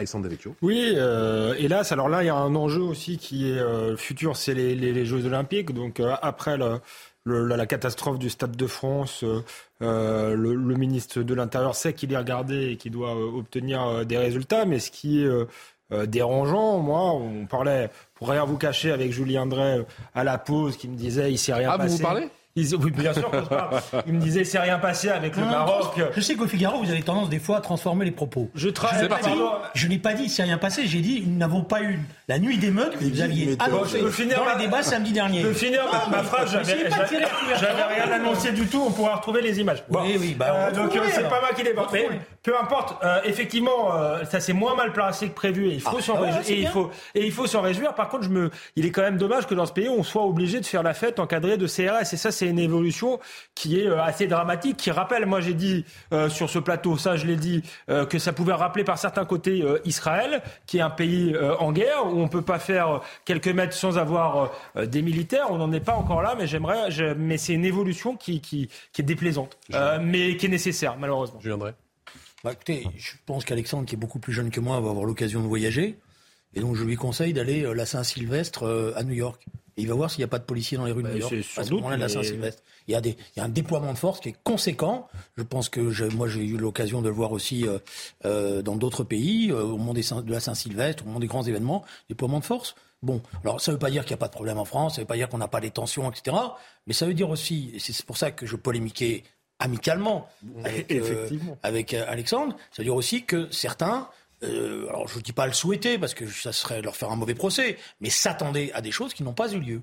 Et donc c'est aussi une interpellation positive pour nous. Ça veut dire qu'on peut arriver à maîtriser les situations, qu'il n'y a pas de fatalité. Et ce que dit euh, notre euh, policier, il a raison de le dire. Là, il y a des moyens, et puis il y a aussi des gens qui savent faire. Il n'y a pas de fatalité, Eric Revel? C'est-à-dire que la bah présence d'un préfet de, qualité, ça joue aussi. Il n'y a pas de fatalité. On verra ce qui va se passer après la finale quand même, parce que Julien Drey tire des, des, conclusions un peu hâtives. On verra ce qui va se parler à, passer après le match Moi, je phare, mon cher Julien Drey qui est la finale euh, entre la France et l'Argentine. Et là, c'est la France et l'Argentine. Vous souhaitez qu'il se passe quelque chose, peut-être je viendrai à Victor. Non, mais. D'accord, vous avez le droit. Allez, je vous l'accorde. Mais je voulais vous poser une question. Euh, quels sont les critères pour ouvrir ou fermer les téléviseurs Parce que là, si j'ai bien compris, pour le match de demain. sera fermé. Sera fermé. Alors que pour le match France-Maroc, c'était ouvert. Que pour le 14 juillet, on ferme. Oui, alors et aujourd'hui, je crois que c'est ouvert. Hein. Oui, je vais, vous je vais vous décevoir, Eric. Je ne suis pas dans, dans l'esprit, dans le cerveau de Laurent Nunez. Ça doit être très intéressant d'y être. parce que ça doit cogiter dur. Non, non, mais en fait, l'idée, c'est que que ce soit pour le 14 juillet ou pour euh, demain, c'est qu'on veut laisser l'espace de déambulation, en fait, aux fêtards. Euh, et on veut les laisser euh, étirer, en tout cas, cette foule qu'on peut annoncer peut-être pour dimanche en cas de victoire de la France. Et qu'il est plus facile de les répartir sur toutes les voies de circulation des Champs-Élysées que sur les trottoirs. Et puis, quand on les a sur la voie publique, on les pas le long des vitrines et c'est euh, moins de risques de, casse. Alors que ce soir, euh, j'imagine qu'on espérait moins de, moins, de, moins de Croates, voilà, moins de Croates à Paris et peut-être euh, moins de supporters de l'équipe du Maroc aussi. Karim Zeribi, à chaque match de foot, il y a un autre match pour les forces de l'ordre. Ça va arrêter, ça va cesser quand? C'est une réalité quand il y a des mouvements de foule en général. Donc on est très attentif à ce que ces mouvements ne soient pas infiltrés par des casseurs euh, certes minoritaires, mais qui sème une pagaille monstre et qui crée des dégâts sur la voie publique, des dégâts physiques, euh, qui attaquent et qui chargent contre les forces de l'ordre aussi parfois. Euh, mais lorsqu'il y a des mouvements de foule liés au football de surcroît, on a aussi parfois des affrontements entre supporters. et je dis de football hein, de surcroît parce que on parlait de la Coupe du Monde de rugby qui aura lieu en 2023 dans un peu moins d'un an, puisqu'elle démarrera en septembre, elle terminera euh, fin octobre, début novembre, euh, me semble-t-il, sur neuf sites en France. La culture du rugby euh, n'est pas celle du football. Il faut quand même aussi le noter. Donc même s'il y a des mouvements de foule, les supporters ont moins tendance à s'affronter en dehors du stade. C'est très vigoureux sur le terrain, c'est très vigoureux euh, et très physique, mais en dehors, il y a, un esprit qui n'est pas celui du football. Or, euh, ces mouvements de foule aujourd'hui, bien évidemment qu'ils inquiètent la place Beauvau. Bien évidemment qu'on met les dispositifs policiers. Il faut savoir quand même que jusqu'à il y a quelques années, j'aimerais que ce soit encore le cas aujourd'hui, j'en suis moins sûr, nous étions euh, regardés dans le monde entier euh, pour notre euh, expertise en matière de maintien de l'ordre, euh, qu'avec les compagnies républicaines de sécurité et les gendarmes, les forces de gendarmes mobiles. Euh, malheureusement, euh, ces effectifs ont été mis à mal à, à un moment donné, il y a quelques années, euh, et donc ça nous a fait perdre un peu de rayonnement. Mais quand on a des professionnels, qui sont en charge du maintien de l'ordre. On l'a vu au moment des Gilets jaunes, ça se passe plutôt pas mal. Ils n'utilisent pas le flashball de manière délibérée, n'importe comment, de, qui savent comment il faut l'utiliser, à quel moment. Quand on met des gens sur la voie publique qui ne sont pas des professionnels du maintien de l'ordre, c'est plus compliqué. Ils sont là pour apporter un appui, mais c'est plus compliqué. Donc faisons confiance à nos professionnels. Nous en avons, nous avons un savoir-faire, mais surtout ne réduisons pas leurs effectifs parce qu'à mon avis, c'est pas demain la veille qu'on pourra euh, euh, imaginer des rassemblements de foule sans maintien de l'ordre. Alexandre. Non, non, euh, moi je, je- je suis d'accord. Je pense que là, il y a eu un, un- l'ordre public, euh, il y a eu de l'anticipation pour une fois, et c'est un succès euh, en termes d'ordre public, mais ça ne n'annihile pas le fait qu'on est dans une société euh, de plus en plus violente, de plus en plus euh, euh, fracturée. Euh, et il, y a- il s'est passé quand même aussi, euh, aussi euh, des choses, notamment euh, il y a eu beaucoup de forces de l'ordre à Paris. On a vu dans d'autres métropoles où c'était plus, euh, plus compliqué. Il faut féliciter euh, les policiers, se réjouir que ce ne soit pas trop mal placé, euh, mais déplorer que l'ambiance générale soit de plus en plus euh, mauvaise. Euh, J'ajouterais que c'est qu'on a arrêté euh, des groupuscules d'extrême droite. C'est très bien que euh, que ces pieds nickelés qui euh, veulent ressusciter une forme de, de milice soient arrêtés. Je, je m'en réjouis. Avant même d'avoir commis quoi que ce soit, ce serait pas mal que les antifas dans qui sont très souvent là dans les manifs, alors pas spécialement euh, dans le football, mais très souvent là dans les manifs, puissent être euh, euh, arrêtés aussi. Vous regrettez que Gérald. Darmanin ait mis l'accent justement sur ces groupuscules euh Comment? Oui, ça, on, on a senti qu'il avait mis l'accent sur ces groupuscules pour euh, vouloir mettre une forme d'équilibre là où il n'y en a pas. C'est-à-dire qu'il il y a eu euh, des dégradations euh, souvent euh, lors de, de certains types de matchs de football avec un, un certain type de public. Pour faire l'équilibre, il fallait dire qu'il y avait une menace d'extrême droite en France euh, très dangereuse. Donc c'est très bien qu'ils aient été arrêtés, mais euh, n'en- n'exagérons pas tellement euh, la menace des, des- qui- de la, la menace de ces groupes-là. Euh, je les- ils n'ont pas cassé une vitrine pour le moment. Donc euh, Julien Drey, il a eu raison de mettre la focale sur le- l'ultra-droite? Ah, C'est-à-dire que le problème, c'est que ces groupes-là, ils voulaient pas casser des vitrines. C'est pas ça leur objectif. Ces, groupes-là- ces, ces groupes-là, ils voulaient casser du manifestant. Euh, et d'un certain type de manifestant. Exactement. Il vaut mieux le dire comme ça. Bon, euh, ils se préparaient à ça. Euh, les homosexuels, parce qu'il se- il y en avait des groupes qui se baptisent groupes anti-PD, excusez-moi l'expression, mais c'est leur titre, euh, ou des populations, des cités, des choses comme ça. Voilà. Donc, euh, en ce sens-là, oui, il y avait, il y avait une menace réelle, parce que euh, il y a eu des choses comme ça par le passé, mais il y a une reprise de quelque chose. Parce que c'est pas la première fois de ces, derniers mois qu'on voit ce, type de groupe reprendre de l'activité. Ça existait dans les années 70-80. Moi, je parle pas de coup d'État. Je pense pas que on n'est pas en Allemagne ou des choses comme ça. Mais il y a des groupes qui aujourd'hui se radicalisent. C'est la preuve qu'il y a une tension dans la société, effectivement, euh, euh, qui, existe, réelle, euh, avec les problèmes qu'on sait. Il y a des problèmes fonc- de- de- d'autorité, des problèmes d'ordre public, il y a des problèmes de dysfonctionnement terribles, y compris dans un certain nombre de quartiers de violence. Bon, voilà. Donc il faut pas ligner. Voilà. Bah, moi, je dirais qu'il faut être juste, Julien Drey. Vous parlez de- d'exactions euh, faites dans les années 80, euh, 70. Vous vous souvenez sans doute qu'un un patron, un grand patron français, a été assassiné par un groupuscule d'extrême gauche. Ça vous a pas échappé. Euh, donc, il y a eu des actes de commis. Moi, ce que je remarque quand même, euh, je n'ai pas votre compétence pour juger si la montée de l'extrême droite devient un, euh, un sujet pour la République française, mais ce que je remarque quand même, c'est qu'on est capable de faire de la prévention, et tant mieux, pour arrêter 38 personnes euh, affiliées à l'extrême droite, mais visiblement, on n'est pas capable de faire la même prévention quand il s'agit d'arrêter des groupes d'extrême gauche qui vont euh, polluer des manifestations ou qui vont euh, casser à droite à gauche. Ça, c'est le premier point. Et puis, pardonnez-moi, on en parlait tout à l'heure, mais cette une de libération, qui d'ailleurs a été très mal prise par les policiers, parce que Nuit Bleue, Peste brune. Nuit bleue, peste brune. Beaucoup de policiers ont compris que les bleus, il s'agissait d'eux, qu'il y avait beaucoup de bleus en, en, euh, en faction et que la peste brune était donc une menace imminente pour la République. Moi, j'ai trouvé, je vous le dis, comme je le pense, cette une indigne d'un grand journal comme Libération, parce que c'est une façon de... Vous savez, on parle souvent de manipulation, d'extrémisation euh, des uns et des autres, et d'où elles viennent, il faut s'y opposer, mais d'une certaine manière, en faisant cette une, Libération hystérise euh, le débat et fait comme si les croix de feu allaient euh, entourer euh, dans les jours qui viennent l'Assemblée nationale et qu'on était devant un putsch de l'extrême droite. Et je trouve ça extrêmement dangereux et pas à l'honneur de, de Libération. C'était bien vu de la part de Libé ou ils ont visé à côté? Moi, je pense que si on, on- on passe notre temps à, à commenter la une de Libé, on passe à côté de l'essentiel. Bah non, non, Euh, par-delà non, la une non, de Libé. bah non, puisqu'elle était sur Par-delà- l'extrême droite. Par-delà. La, la une- peste brune, c'est un mot fort. Ok. C'est un mot fort. Par-delà la une de Libé, je pense que ce qui doit nous inquiéter, ce sur quoi on doit s'indigner, c'est sur toutes les montées qui mettent à mal euh, euh, l'équilibre, nos équilibres républicains. Et l'extrême gauche et l'extrême droite, moi je ne suis pas dans une compétition. Combien ils sont? Ils sont sont-ils plus nombreux, moins nombreux? Est-ce qu'on fait de la prévention Moi, les forces de l'ordre, je puis vous dire qu'ils ont une seule aspiration quand ils travaillent dans le monde du renseignement et quand ils font ce travail d'investigation.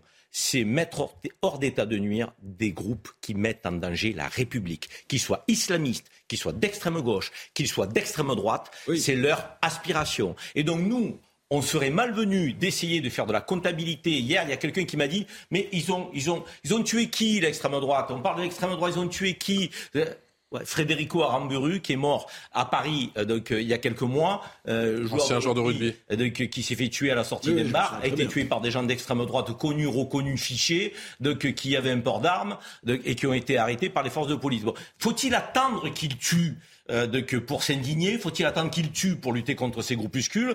Moi, je félicite nos forces de l'ordre qui les- elles, on les ne sont pas dans la comptabilité. On les ne sont tous, pas dans les idéologies. on parle de la loi, on le parle de l'idée, on parle- pas des- on parle- c'est plutôt rassurant. Mais quand je vois que sur des plateaux, on nous dit Mais on fait, on, on prévient pour ces groupes-là, on ne prévient pas pour les autres. Mais vous croyez quoi? Qu'ils font un choix, les fonctionnaires de police? Qu'ils arrêtent plutôt les gens d'extrême droite et, et ils laissent courir les gens d'extrême gauche Non, mais je- on- Enfin, on rêve quand on, On a François Bersani, ça, on a- François. non, non, mais on n'a pas Ouais. mis en cause. les- attendez, on n'a pas mis en cause les, les fonctionnaires de police qui Mais font presque, bien. qui font- non, pas du tout. Qu'ils font bien leur travail. On dit juste qu'il y a un écho médiatique pour certaines choses euh, et pas pour d'autres, et une menace qui est grossie.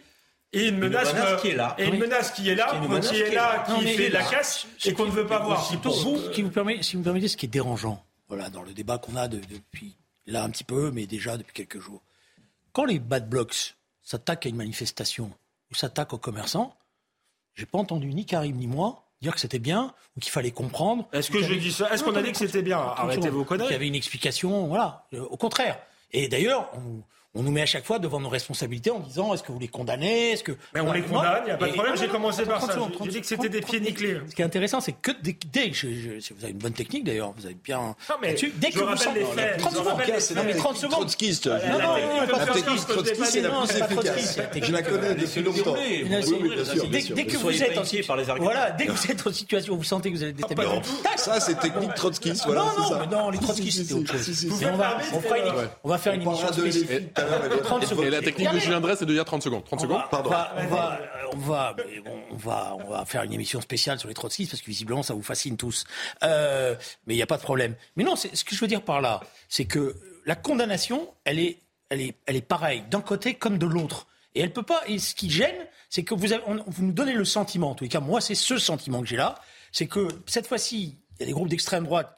Et alors là, vous dites oui, mais bon, euh, Non. vous êtes, vous sentez un peu gêné. Moi, pas je condamne ça d'un côté pas- comme de l'autre, et de manière, de tout, manière à euh, vous faire. ces Alors, gens-là, par c'est- ailleurs, Vous aurez- par ailleurs, sur le terrorisme, Pas du tout. alors en France, il y a eu d'abord un groupe terroriste d'extrême gauche, c'est vrai, dans les années 70, qui s'appelait Action Directe, mais l'extrême droite italienne, elle n'a pas été dans la dentelle, hein, du point de vue terroriste. On reprend ces discussions dans un instant. Une petite parenthèse. Juste, personne ne soutient. ces 100% groupuscules. sportive. D'ailleurs, Alexandre, je vous laisse répondre juste après. Il faut qu'on aille à Doha avec euh, eh bien, euh, Xavier Giraudon qui nous attend, l'un des envoyés spéciaux du, du groupe Canal, avec euh, bien sûr cette impatience que l'on partage tous. Demain, le match à 16h, cette grande finale entre la France et l'Argentine. Comment vont les Bleus? On a beaucoup parlé de ce virus, mais visiblement, tout le monde est à l'entraînement, Xavier. Ça va mieux. Bonsoir. C'est presque un collector hein, de voir 24 joueurs de l'équipe de France sur le terrain devant un impressionnant parterre de journalistes, caméramans, 300 journalistes du monde entier venus voir les champions du monde à la veille de cette Argentine-France. Bonne nouvelle pour Konaté, pour Varane qui était à l'isolement. Ils ont participé à l'opposition à huis clos dans ce stade Al-Sad, tout comme Kingsley Coman euh, qui allait mieux hier et qui allait un peu moins bien ce matin. Les trois sont aptes à disputer ce match. Ça veut dire que, a priori, et sauf mauvaise nouvelle, on touche du bois euh, dans la soirée, eh bien ce sera le 11 titulaire de Didier Deschamps qui devrait débuter, même si on a travaillé un moment avec Thuram à gauche, Bappé dans l'axe et Dembélé à droite. A priori, ce seront les 11 mêmes, ceux qui ont plutôt brillé dans ce tournoi, qui vont tout faire pour aller chercher cette troisième étoile. On espère surtout que le virus ne touchera personne ce soir ou demain matin pour que les Bleus soient là pour défendre euh, leur titre dans un stade qui sera complètement ou presque acquis à la cause des Argentins. Mais ça, les Bleus, ils adorent. Xavier, quelle est l'ambiance à Doha? Est-ce que les supporters bleus des Bleus arrivent au, au compte-gouttes? Alors ça sera déséquilibré parce que depuis le début du tournoi, on voit beaucoup, beaucoup d'Argentins dans, le stade, peut-être 5-6 000 supporters français qui vont se retrouver quand même à 11 h hein.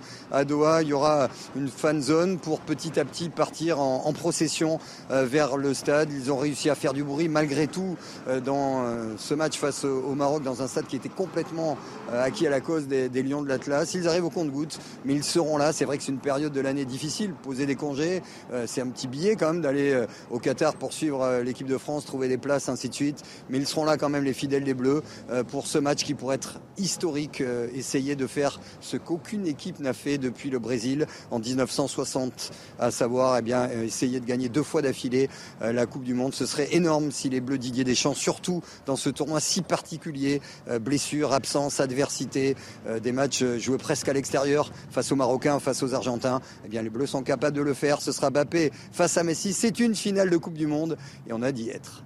Si, infiniment. Et on y sera effectivement à vos côtés. Xavier Girondeau, envoyé spécial du groupe Canal Plus à Doha. On vous retrouve bien sûr tout au long de ce week-end sur nos antennes. On parlait je vous laisse euh, répondre à Karim Zeribi et à Julien Drey, mon cher Alexandre Devecchio. Je vous vois pianoter, notamment sur cette une de Libération qui a fait beaucoup parler. Notamment non, chez non, mais voilà, on critiquait la, à droite. Une, la une de Libération. Nuit bleue, peste brute. Qui semble voir, euh, voilà, le, euh, une, menace que tout le monde, une menace, enfin euh, des exactions que tout le monde condamne. Moi, j'ai pas de problème à condamner euh, ce que j'ai dit, ces groupuscules qui sont à la fois des pieds nickelés, des gens qui salissent en plus, voilà, des, idées qui peuvent être parfois respectables. Donc, c'est très bien qu'ils ont été, qu'ils aient été arrêtés. C'est simplement qu'il n'y a pas de, de, menaces fascistes aujourd'hui dans ce pays. Je ne parle pas de leurs idées à eux. Je dis parce que dans le terme extrême droite, c'est pas des idées respectables, non, ce sont pas les leurs. Je parle pas, je parle pas parce que aujourd'hui le, le, terme extrême droite, faut, faut savoir ce qu'on met dedans. Si euh, on met euh, euh, le Rassemblement national dans l'extrême droite, je vois pas tellement le rapport entre ces gens-là qui pratiquent la violence et, euh, euh, et, le, et, le Rassemblement national. Donc, à mon avis, le Rassemblement national n'est plus un parti d'extrême droite. Et là, on voit ce qui est réellement l'extrême droite. Il faut bien sûr la combattre, mais je ne crois pas que ce soit quelque chose de, de massif comme le prétend Libé dans le pays. Et je crois que c'est un peu un écran de fumée euh, pour pas voir justement d'autres menaces euh, qui sont euh, réelles, un communautarisme, une forme de sécession. tout cela dérange beaucoup Libération, donc il faut allumer un contre-feu. Et voilà, on se sert de ces 38 personnes qui ont été arrêtées. C'est très bien qu'elles aient été arrêtées pour le faire. Vous, mettez effectivement entre l'ultra-droite et l'ultra-gauche, vous les mettez dos à dos? Alors déjà sur le titre de Libération, même si on ne va pas y passer des, des, plombes, parce que de toute façon, on, sait que Libération euh, mmh. est un média qui n'a jamais porté Ça vos collègues. dans son cœur euh, les policiers de, de, de, ce pays en prétextant toujours un régime policier. Déjà la nuit bleue, il faut quand même rappeler que c'était un terme euh, très connoté, c'était lié à la Corse et c'était lié à des nuits où des attentats avaient lieu et on faisait sauter des bâtiments. Donc là, il réutilise ce terme nuit bleue. Si c'est juste pour se plaindre, en tout cas, ou dénoncer une présence policière forte en effet, mais je pense que tout à chacun euh, euh, n'a pas à craindre en fait une présence euh, massive de forces de police pour sécuriser tout à chacun. Après, les forces de police, elles sont là encore une fois pour garder la paix. Karim Zeribi le rappelle souvent, ce terme de garder la paix. On garde la paix, quels que soient ceux qui voudraient attenter à cette paix, qu'ils soient à deux droites, de l'extrême gauche, de l'extrême droite, du milieu. eh bien, on est là de toute façon. Et alors, pour ce qui est des, de l'interpellation par les renseignements, c'était Alors, je ne sais pas péjoratif dans ce que je veux dire, c'était assez facile de l'identifier parce qu'en fait, ils ont tapé dans un établissement un débit de boisson, pour faire simple, qui était connu. C'était comme à, l'époque où on faisait la guerre aux hooligans. On savait qu'à l'époque, quand il y avait des hooligans au Paris Saint-Germain, on savait où aller chercher les hooligans qui avaient des lieux de rassemblement bien connus. Euh, parfois, les antifas, c'est plus difficile euh, d'identifier euh, des lieux de rassemblement habituels. En plus, on avait parmi les interpellés des gens qui étaient suivis en permanence puisqu'ils ont fait l'objet d'associations dissoutes et, donc, ce ne sont, pas des gens qui sont inconnus du tout euh, des services de renseignement. Donc, c'est ce qui peut expliquer que ce soit plus facile. Juste une, question, pas du tout pour mettre en cause les services de renseignement ou les policiers, parce que je suis sûr qu'ils travaillent très bien. Mais quand même, les, Black Blocs, ils ne sont pas des milliers euh, non plus. Euh, ils sont un peu plus nombreux, mais ils sont pas. Euh, on les connaît aussi euh, à, force. Pourquoi il n'y a pas d'intervention préventive comme ça? Parce qu'en fait, on a l'impression que le Black Bloc, c'est, c'est une association, que c'est quelque chose de constitué. Non, en fait, le Black Bloc, c'est juste le phénomène d'agrégation, mais c'est pas, c'est pas une association montée. Le Black Bloc, c'est juste une forme de, de, lutte, une forme de guerre urbaine qui fait qu'ils ont des méthodes qui s'appellent des méthodes de Black Blocs. Mais en fait, c'est tout un chacun qui va avoir, tout un chacun certains peuvent se coordonner entre eux par messagerie et autres, mais c'est beaucoup plus, euh, ça, passe beaucoup plus sous les radars malheureusement euh, que euh, des associations identitaires comme celles dont on parle ou des gens qui sont structurés dans des associations, des corporations, etc. Non, mais c'est vrai que le Black Bloc se réunit et infiltre des mouvements ils utilisent beaucoup les réseaux sociaux au dernier moment. Ils se retrouvent, euh, ils s'identifient, ils montent au front, ils attaquent les forces de l'ordre, ils cassent les vitrines, ils sèment le trouble. Euh, et souvent, ce sont des enfants quand même plutôt bien nés, qui jouent les rebelles et les anarchistes. pour beaucoup d'entre eux, l'extrême droite et ces groupes-là sont très politisés. Ils étaient rattachés euh, lorsque Jean-Marie Le Pen était au Front National, euh, telles des branches du parti Front National. Ce qui est moins le cas de mon point de vue par la volonté de Marine Le Pen. Donc aujourd'hui, ce qui ne veut pas dire euh, que, ces gens-là ne tentent pas de se raccrocher au wagon d'un mouvement qui, dont ils se sentent le plus proche, c'est-à-dire effectivement l'extrême droite aujourd'hui. Et Éric Zemmour l'aura peut-être aussi ouvert une voie royale. mais ces gens-là sont organisés, structurés, ils se réunissent ils ont un logiciel politique. C'est un projet de société quasiment qui est anti-républicain, qui est basé sur la violence, sur euh, le racisme. Euh, euh, mais c'est comme ça que c'est organisé. Les Black Blocs, c'est autre chose. C'est plus compliqué pour nos forces de renseignement. Mais nos forces de renseignement, de grâce, n'imaginez pas qu'ils sont plus indulgents avec les uns et plus durs avec les autres. Ah ça, c'est totalement faux. Ils font leur travail de la même manière et ils défendent la République. On ira dans un instant du côté de Béziers. Une nouvelle fois, Béziers forcé par la justice à retirer la crèche dans à son hôtel de ville. Et puis on parlera des insoumis au bord de l'implosion. A tout de suite.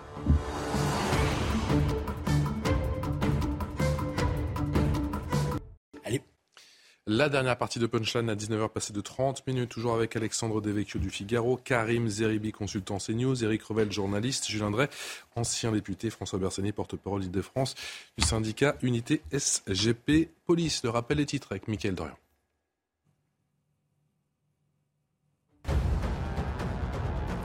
Les aides aux entreprises officiellement prolongées jusqu'à fin 2023, elles visent à compenser en partie la flambée des coûts de l'énergie engendrée par la guerre en Ukraine.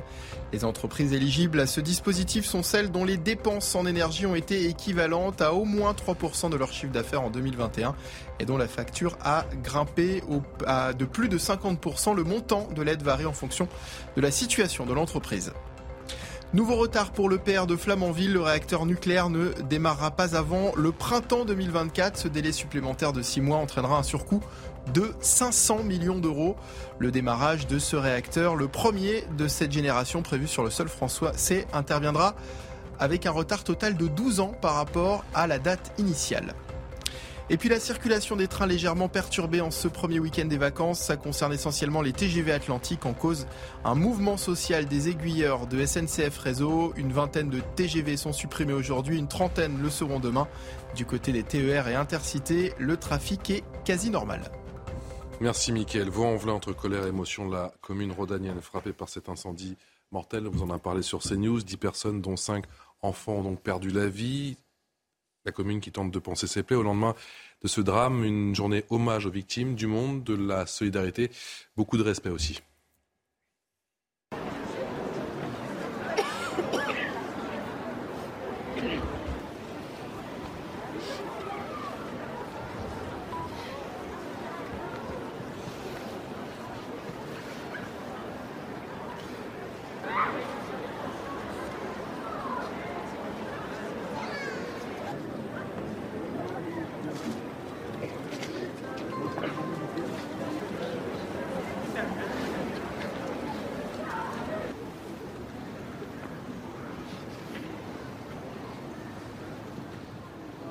Très important. C'est quand même 10 personnes de Vaux-en-Velin qui sont, qui sont parties et ça nous attriste beaucoup.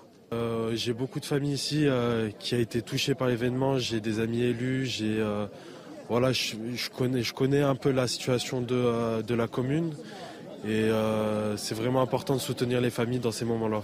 C'est très important d'être là et j'espère que nous allons combattre cette tragédie. On est là jusqu'à lundi déjà d'office. Le mot d'ordre, c'est euh, bien évidemment solidarité, Julien Drey, dans cette commune qui est euh, bien évidemment touchée dans sa chair. Oui, c'est une commune qui, a déjà beaucoup de difficultés, avec une équipe municipale, je l'ai dit hier soir, je le redis, je connais la, la maire de Vaux-en-Velin. Hélène Geoffroy. Hélène Geoffroy, qui est une personnalité remarquable, très très très dévouée à sa commune très présente. Euh, elle se bat euh, tous les jours. Euh, elle me l'a souvent dit, elle nous le dit souvent. Et elle n'avait pas besoin de ça, voilà, parce que c'est déjà difficile et c'est terrible. C'est une copropriété. On regardera par l'enquête et les résultats.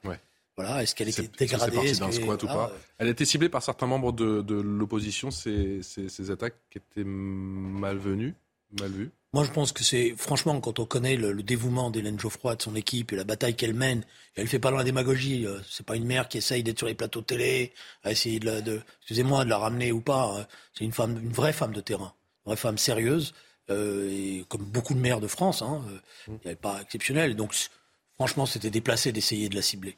D'autant que j'insiste, c'était pas du logement social, c'était une copropriété. On va écouter justement le sentiment de, de la mère de de Vaux-en-Velin, c'était ce matin, et le sentiment également de Grégory Doucet, le maire de Lyon.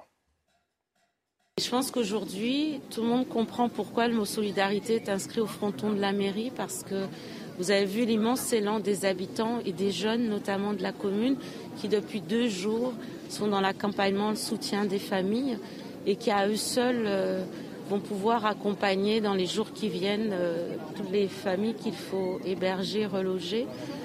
Et aujourd'hui, c'est la priorité, c'est accompagner celles et ceux qui sont dans le deuil. Et ce temps de pleurs et d'accompagnement est indispensable. Et puis, il y a le temps d'accompagnement des personnes qu'il faut reloger.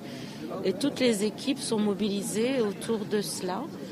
C'est une tragédie abominable et euh, il me semblait important euh, de participer aux côtés d'Hélène Geoffroy, euh, la maire de Vaud, eh bien, pour manifester la solidarité des Lyonnaises, des Lyonnais à l'égard de, des familles d'abord, mais, de toute la, population de Vaux-en-Velin. Euh, j'ai dit à Hélène Geoffroy un peu plus tôt que voilà, si on pouvait faire quelque chose, on, le ferait bien évidemment avec, avec joie, avec grand plaisir et, avec un esprit de solidarité.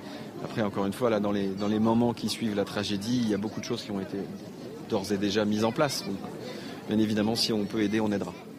Beaucoup de solidarité et beaucoup de tristesse aussi dans, dans ces mouches, des mots qui reviennent inlassablement.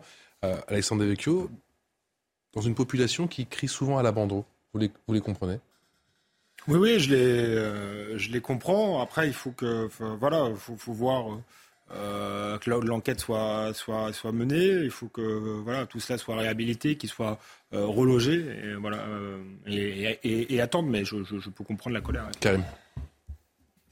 Ben, c'est l'émotion hein, donc, qui submerge cette ville de Vaux-en-Velin, qui est une ville très populaire où il y a des difficultés sociales euh, donc importantes, euh, en termes d'habitat aussi, on le sait. C'est une ville qui faisait beaucoup parler d'elle il y a 20 ans. Euh, donc, dans les problématiques dites de banlieue, moi je connais Hélène Geoffroy depuis, depuis depuis 20 ans. Elle était adjointe au maire, donc euh, elle s'est toujours engagée. Elle a toujours été très présente sur sa ville. Elle connaît le moindre habitant, la moindre association, très investie, avec beaucoup d'humilité, euh, beaucoup d'opiniâtreté aussi, parce que ces problèmes sont lourds et la mairesse seule ne peut pas les résoudre. Elle fait partie de la communauté urbaine de, de, euh, de la métropole du Grand Lyon. Donc, euh, et, là, effectivement, il faut l'appui de cette métropole, il faut l'appui de l'État. Pourquoi? Parce qu'on a plusieurs problématiques. On ne sait pas quelle est la cause aujourd'hui de l'incendie c'est pour ça que c'est l'émotion et le deuil qui, qui, doit prendre place avec la solidarité. Et on l'a vu, qui, est assez extraordinaire. Et c'est normal et c'est important. Mais derrière, il va falloir effectivement qu'on connaisse les causes. Et ça, c'est les enquêteurs qui sont en train de, travailler dessus. Police, sapeurs-pompiers, euh, donc experts. Parce que euh, ça peut venir soit euh, des trafics de drogue, peut-être des squatteurs, peut-être de l'insalubrité du. Gérald Darmanin a évoqué ces trafics de drogue. bon, il faut dire quand même que c'est une copropriété, hein, donc, qui avait déjà fait état de travaux en 2019 SNCF, c'est pas un logement social, ni d'État, euh, ni euh, de la collectivité. Donc, euh, et on a beaucoup dans notre pays. À Marseille, moi je connais bien ma ville, on en a énormément de, de, de copropriétés privées insalubres, Insalubres. dans des dégâts très dégradés, catastrophiques. Donc, et, et des maires sont parfois désemparés. Pourquoi? Parce qu'ils font des signalements. Donc c'est ce qu'ils peuvent faire auprès de la préfecture et autres. Et derrière, il y a des injonctions qui sont données à ces propriétaires. Mais ces propriétaires réagissent parfois pas du tout ou euh, tardivement. Et, donc, et on est en proie à, des catastrophes. Donc euh, euh, il va falloir faire le clair, certes, mais il faut qu'on se penche aussi par anticipation et par prévention sur ces logements insalubres privés donc, qui créent aussi des catastrophes dans le pays. Il ne faut pas attendre qu'il y ait des drames de ce type. Vous vous rendez compte 10 morts 5 enfants entre 3 et 15 ans c'est pas possible, quoi, je veux dire. Donc, même s'il y a la solidarité qu'elle est extraordinaire, donc il faut prévenir sur ces, ces, ces sujets-là. Donc, euh, j'espère que c'est ce qui sera fait euh, donc à l'avenir dans les communes de France. L'immeuble s'est dégradé, euh, des travaux doivent être euh, engagés, souligné la métropole de Lyon, ça c'était au mois de janvier. Les copropriétés dégradées dont fait partie l'immeuble incendie ont été construites en 73 et 81 en janvier, alors que la métropole de Lyon votait un plan de sauvegarde pour ces logements. Elle notait à propos de l'ensemble des bâtiments des signes de fragilité persistent à la fois sur le fonctionnement des instances de gestion, sur l'état du bâti, des copropriétés et des dalles de parking de garage. Ouais, mais c'est un vrai sujet. Euh, Marseille, il a été endeuillé il y a quelques années. euh, La rue d'Aubagne. Rue rue d'Aubagne, d'Aubagne, ouais. rue d'Aubagne, où euh, vous avez pour le, voilà un immeuble qui s'est effondré avec euh, des morts. Moi, ce que je voudrais dire quand même, euh, au-delà de, je partage, hein, je, ne retire pas un mot à tout ce qui a été dit, c'est que euh, dans une société aussi euh, fracturée que la nôtre, alors le drame est épouvantable, la tragédie est horrible, cinq enfants quelques jours avant Noël, les familles, mais cette solidarité qui est mise en place, euh, à vous en velin, euh, peut, ça peut vous paraître un peu euh, tiré par les cheveux, mais cette solidarité, quasiment une solidarité nationale, en fait. Il y a ce qui se passe sur place, et puis il y a le fait qu'on en parle partout dans, dans ce pays. En fait, il y, a peu de, moments sur lesquels on peut reconstruire une espèce d'unité, de collectif. Eh bien, la joie peut être ce moment-là, une Coupe du Monde, une finale, mais l'horreur, l'abomination peut être aussi un moment particulier pendant lequel la solidarité régionale, locale s'exerce, la solidarité nationale, et il y a peu de moments finalement où la communauté française peut montrer qu'elle est ensemble, et cette voie de solidarité montre qu'on peut être ensemble jusque y compris dans le drame Parce qu'il n'y avait pas que des Vaudais, effectivement, il y avait des, des gens des communes aux alentours qui sont Si pour observer. affaire à- à des- 600 personnes qui ont observé cette minute de silence. Si on sûr. a affaire à des propriétaires qui euh, font pas ce qu'il faut euh, et, et- et logent mal les gens, souvent pour des prix importants, ça s'appelle des, des marchands de sommeil, il faut être très clair. Et là, il faut que la justice euh, passe euh, aussi. Alors, on ne fait pas l'enquête avant de faire l'enquête, mais euh, je pense qu'il faut être sévère. Avec les, avec les marchands de, de sommeil dans ce pays. Et si c'est un acte criminel, euh, l'État aussi a une forme de, de- de- de responsabilité sur la délinquance, euh, le squat, euh, etc. Euh, Quand l'ordre public n'est pas respecté, effectivement, il peut y avoir des, des drames. Julien Drey. C'est un problème, euh, il faudra voir, il faut être prudent, mais dans un certain nombre de communes en difficulté, la question des copropriétés dégradées est un énorme problème. Parce que la municipalité, dans ces cas-là, a peu de prise. Peu de prise. Et les copropriétés, elles, elles gagnent de l'argent. Elles ne, mettent aucun- elles ne font aucun investissement pour les rénovations. Sur la question, excusez-moi, du peuplement, elles font n'importe quoi. Et le maire n'a même pas la capacité de dire attention, euh, il faut ma- maintenir des équilibres. Il et n'a pas voix au chapitre, le Voilà, maire, il a là-dessus, rien du tout. Je peux vous Il fait dire des ça. signalements. Je- voilà, il, voilà, il fait des signalements, il signale au préfet qui lui-même dit. Et pour l'instant, il y a eu plusieurs rapports parlementaires qui ont été faits là-dessus. Ils ont signalé, il y a des parcs de copropriété extrêmement dégradés qui sont souvent beaucoup plus dégradés que le logement social dans ces communes.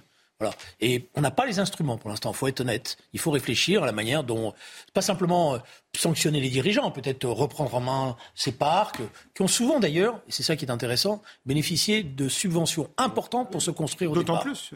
Et peut-être qu'il faut renforcer le droit de préemption, effectivement, des collectivités sur des copropriétés qui sont pas gérées, qui sont insalubres et qui créent des logements indignes. Euh, moi, je vais vous dire, hein, si vous allez dans certains quartiers de Marseille, je pense à Maison Blanche, ceux qui m'écoutent euh, savent de quoi je parle. Maison Blanche, mais vous n'êtes pas, vous n'êtes pas en République française. C'est, même, même les pays du tiers monde. Ce qui, ce qui s'y passe est, est d'une, indignité, mais c'est terrible. Donc là, on se dit, mais comment ça peut perdurer des années? Comment on ne peut ne pas prendre la main, préempter et, et- et faire en sorte que l'État soit propriétaire, mettre les moyens? Les gens, comment voulez-vous euh, qu'ils aient envie de payer un loyer? C'est pas possible, quoi, je veux dire. Donc, euh, et, et, et ces situations, Bien sûr que euh, quand il y a les drames, euh, Eric l'a dit, et, il y a de la solidarité, et, c'est aussi par là qu'on peut recréer de l'unité, qu'on se ressoude. Mais c'est quand même mieux si on arrive à prévenir donc, et à éviter ces drames-là. Et je peux vous dire qu'en France, dans un grand nombre de communes, peut-être que ces drames-là nous guettent. Parce que ça a été construit dans les années 70. Nous sommes donc en 2022. Au fur et à mesure que nous allons avancer dans le temps, si nous n'agissons pas, nous risquons d'avoir sur ces bâtis-là des drames de plus en plus importants. À Lille, alors je ne sais pas si on a eu le résultat de l'enquête. À Lille aussi. Pas encore. Il y a eu à Lille, il y a eu à Bordeaux aussi. Il y a eu à Bordeaux. Voilà, ça se multiplie effectivement. Construction des années 60-70. C'est un vrai sujet. Je veux dire, si on ne fait rien. Et le problème, c'est que vous avez des investisseurs qui sont derrière ces copropriétés, qui sont souvent, c'est ça la, difficulté supplémentaire. Ce sont souvent au départ des investisseurs institutionnels. Ce pas des propriétaires privés individuels. Ce sont des investisseurs institutionnels, d'où y compris la difficulté à intervenir parce que ce sont euh, des, banques ou des assurances ou je sais pas quoi qui au départ sont là. Quoi. Et euh, eux, ce qui les intéresse, c'est toucher les loyers. Et je peux vous dire que dans ces copropriétés-là, quand un loyer n'est pas payé, au bout de trois fois, là, on va recourir à la force publique et on va aller faire le siège du préfet ou du, du, du commissaire pour intervenir. Mais quand il s'agit de faire de la rénovation ou de l'entretien des espaces publics, parce que ça, c'est un problème majeur dans ces quartiers-là, bah, dans ces copropriétés-là, bah, on est aux abonnés absents. Euh, Karim Zeribi, une nouvelle fois, Béziers a été forcé par la justice à retirer la crèche dans son hôtel de ville. C'est vrai qu'on parle de cette situation à chaque fin d'année et encore une fois, ils ont été déboutés. Je suis, je vous, je vous dois vous avouer, je suis assez scandalisé chaque fois que je vois qu'il y a ce genre d'information qui apparaît. Donc, un maire décide de mettre en place une crèche. On a la Ligue des droits de l'homme, qui est une association fort respectable, qui, mène des combats d'une grande noblesse, de, qui, qui, intente des actions en justice pour forcer le maire à retirer sa crèche. J'avoue, les bras m'en tombent à chaque fois. Je veux dire, donc, on est dans une période de fête festive, de Noël, de rassemblement familial, que vous soyez euh, chrétien ou pas. Euh, cette ambiance-là, pourquoi venir la gâcher alors qu'une crèche est dans un hall de mairie? Mais il n'y a aucune association juive ou musulmane qui vient euh, manifester, marquer son sa, sa, désapprobation ou son désaccord. Il faut qu'on ait des associations laïques, mais je vais même plus loin laïcistes, qui viennent effectivement pointer des, des, sujets, créer des problématiques qui n'en sont pas. Je veux dire, moi je suis pas de confession catholique, et si je vois une crèche dans un hall de mairie, mais, mais ça crée un contexte, une ambiance positive. Je veux dire, on est dans un pays quand même qui, qui, qui, a une histoire chrétienne. Il va falloir à un moment donné qu'on arrête d'aller chercher des poux. On va refaire quoi, le calendrier aussi? Emmanuel Ménard est avec nous. Emmanuel Ménard, bonsoir. Merci d'avoir euh, de réagir en direct sur le plateau de, de Punchline. Quel est votre sentiment après cette, euh, cette décision? Oh, bah, écoutez, moi, je, malheureusement, ça m'attriste parce que, parce que le, fait de poursuivre en justice chaque année cette crèche, euh, ça, devient, ça devient ridicule. Euh, la crèche, elle fait partie de notre, notre histoire, l'histoire de notre pays. C'est, ça fait partie de notre patrimoine, notre patrimoine culturel. C'est, c'est la transmission, c'est notre héritage. Euh, et donc, euh, chaque fois, chaque année, il y a une, association. Alors, cette année, c'est la Ligue des droits de l'homme. Les autres années, c'était euh, les libres penseurs, voilà, qui, qui, qui estiment qu'au nom de la laïcité, cette crèche pourrait troubler l'ordre public. Mais je rappelle quand même que quand on l'installe tous les ans, et cette année encore, on l'a installé le 2 décembre, il y avait des représentants de tous les cultes et de toutes les religions présentes à Béziers qui étaient là pour, euh, pour, pour, pour, manifester leur soutien. On avait euh, les protestants, on avait euh, la communauté juive, on avait les musulmans, évidemment des catholiques, et tout le monde est ensemble parce que, c'est parce que justement cette crèche, c'est un symbole de la famille, c'est un symbole du partage, c'est un symbole de paix dans, dans, dans les familles, c'est un symbole de rassemblement. Cette crèche, elle ne divise personne. Au contraire, elle rassemble. Et tous les ans, on a plus de 20 000 Biterrois, et plus largement, parce que ce n'est pas que des gens qui habitent à Béziers, 20 000 personnes qui viennent signer le livre d'or. Ça veut dire qu'il y en a encore plus qui viennent la voir et qui viennent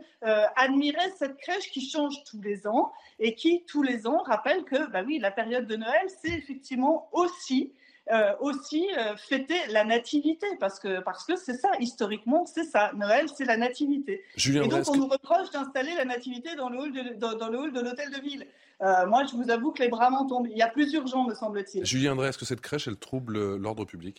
Non, elle trouble pas l'ordre public. Par ailleurs, c'est des batailles.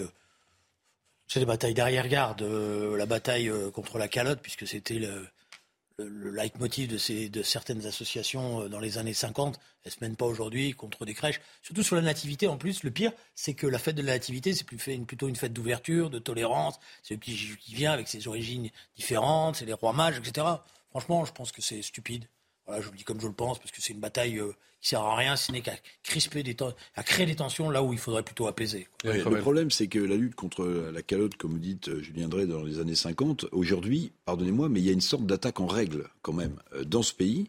Je vais vous en citer plusieurs exemples. On parle de crèches dans les hôtels de ville. On pourrait parler de ce qui s'est passé au Mont-Saint-Michel. On pourrait parler de ce qui s'est passé dans un endroit que je connais bien, l'île de Ré, où une association laïciste a demandé qu'on retire dans un, un carrefour une, une statue de, de, Vierge qui est là depuis euh, des siècles et, et des siècles, je, je, me demande à quel moment ces, ces associations laïcistes vont demander, par exemple, qu'on qu'on qu retire des, des, des, symboles chrétiens en Bretagne, par exemple. Vous voyez, Emmanuel Ménard. En fait, en fait, il y a, a, pas simplement un effet de mode autour des crèches. Je pense qu'il y a une sorte d'attaque en règle quand même. Si vous voulez bien regarder plusieurs faits, et Karim Zeribi a raison, ce sont des associations laïcistes sont pas des associations religieuses qui disent euh, euh, au nom de la loi de 1905, là. parce que la loi de 1905 elle date, elle date, de 1905 Ménard, justement. Qui et se la seule culture, en fait, est en train aussi de toucher ces symboles-là. Emmanuel Ménard. Oui, je, voulais réagir parce que, parce que justement, d'abord, je suis d'accord sur le fait que ce combat est un combat d'arrière-garde. Euh, on se base, et, et, ces associations laïcistes, comme vous dites, elles, elles fondent leur, leur attaque judiciaire et, et, en justice sur la loi de 1905. Mais en fait, en 1905, le combat, le combat et, l'ambiance étaient évidemment pas du tout la même. Il y avait un, un vrai climat d'anticléricalisme qui régnait à ce moment-là, qui n'est plus du tout d'actualité ici en 2022. Donc il faut peut-être aussi reprendre l'esprit, l'esprit de la loi et pas seulement la lettre de la loi. Et puis, et puis pour vous dire aussi un peu mon agacement, parce qu'il y a un vrai deux poids deux mesures de la part de ces associations. Euh, tous les ans, on installe la crèche euh, de la nativité dans l'hôtel de ville, dans le hall, dans la cour de l'hôtel de ville. Mais tous les ans, on fête euh, la fête des Lumières juives, Hanouka aussi, qui sera fêtée mercredi là, dans, à l'hôtel de ville de Béziers mais ça, ça ne dérange pas ces associations. Elles ne nous ont jamais poursuivis en justice parce qu'on fêtait Hanouka dans l'hôtel de ville. Donc il y a une espèce de deux poids, deux mesures qui fait que quand c'est les catholiques, c'est pas très grave et on peut les attaquer en justice au nom d'un anticléricalisme qui, à mon avis, est complètement dépassé parce que, comme vous disiez d'ailleurs sur le plateau, et c'est exactement l'esprit qu'on a envie d'insuffler à cette crèche, cette crèche, elle, je vous le redis, elle ne divise personne. Au contraire, elle rassemble, elle rassemble les différentes communautés religieuses elle rassemble autour d'une belle idée, autour de, de, de, cet enfant qui, il y a 2000 ans, euh, a vu ses parents être, euh, être chassés de l'auberge de Bethléem et qui, aujourd'hui, malheureusement, euh, sont à nouveau chassés de l'hôtel de ville par, par la Ligue des droits de l'homme et au nom des droits de l'homme. Je trouve ça désolant. Emmanuel Ménard, député de l'Hérault, merci infiniment d'avoir répondu en direct à nos questions. Merci d'avoir agi en direct dans Punchline. Ce qui serait inquiétant, c'est de voir les religions monothéistes de notre pays euh, j'ai envie de dire, ses pieds se chercher des poules les uns les autres sur le terrain juridique, euh, judiciaire. Ça n'est pas le cas. Je veux dire, dans de nombreuses euh, communes euh, que vous avez des dialogues interreligieux, des associations qui les réunissent, de qu'elles euh, fêtent les, fêtes des, les uns les autres, et, et c'est un climat qui est un climat de laïcité. Parce que la laïcité, ça n'est pas une religion de plus. C'est la liberté de conscience, c'est le respect de cette liberté de conscience, de croire ou de ne pas croire. Et quand ça se passe bien, pourquoi aller tenter de créer de la discorde là Alexandre Devecchio.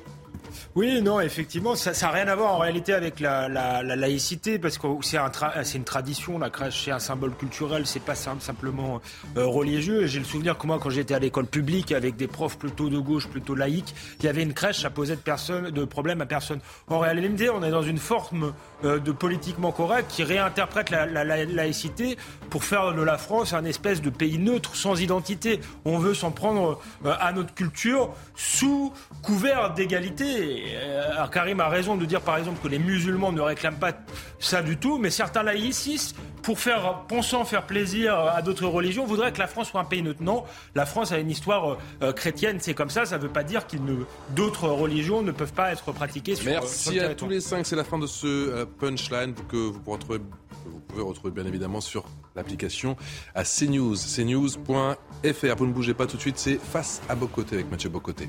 Excellente soirée en notre compagnie. Et allez les Bleus, demain, 16h.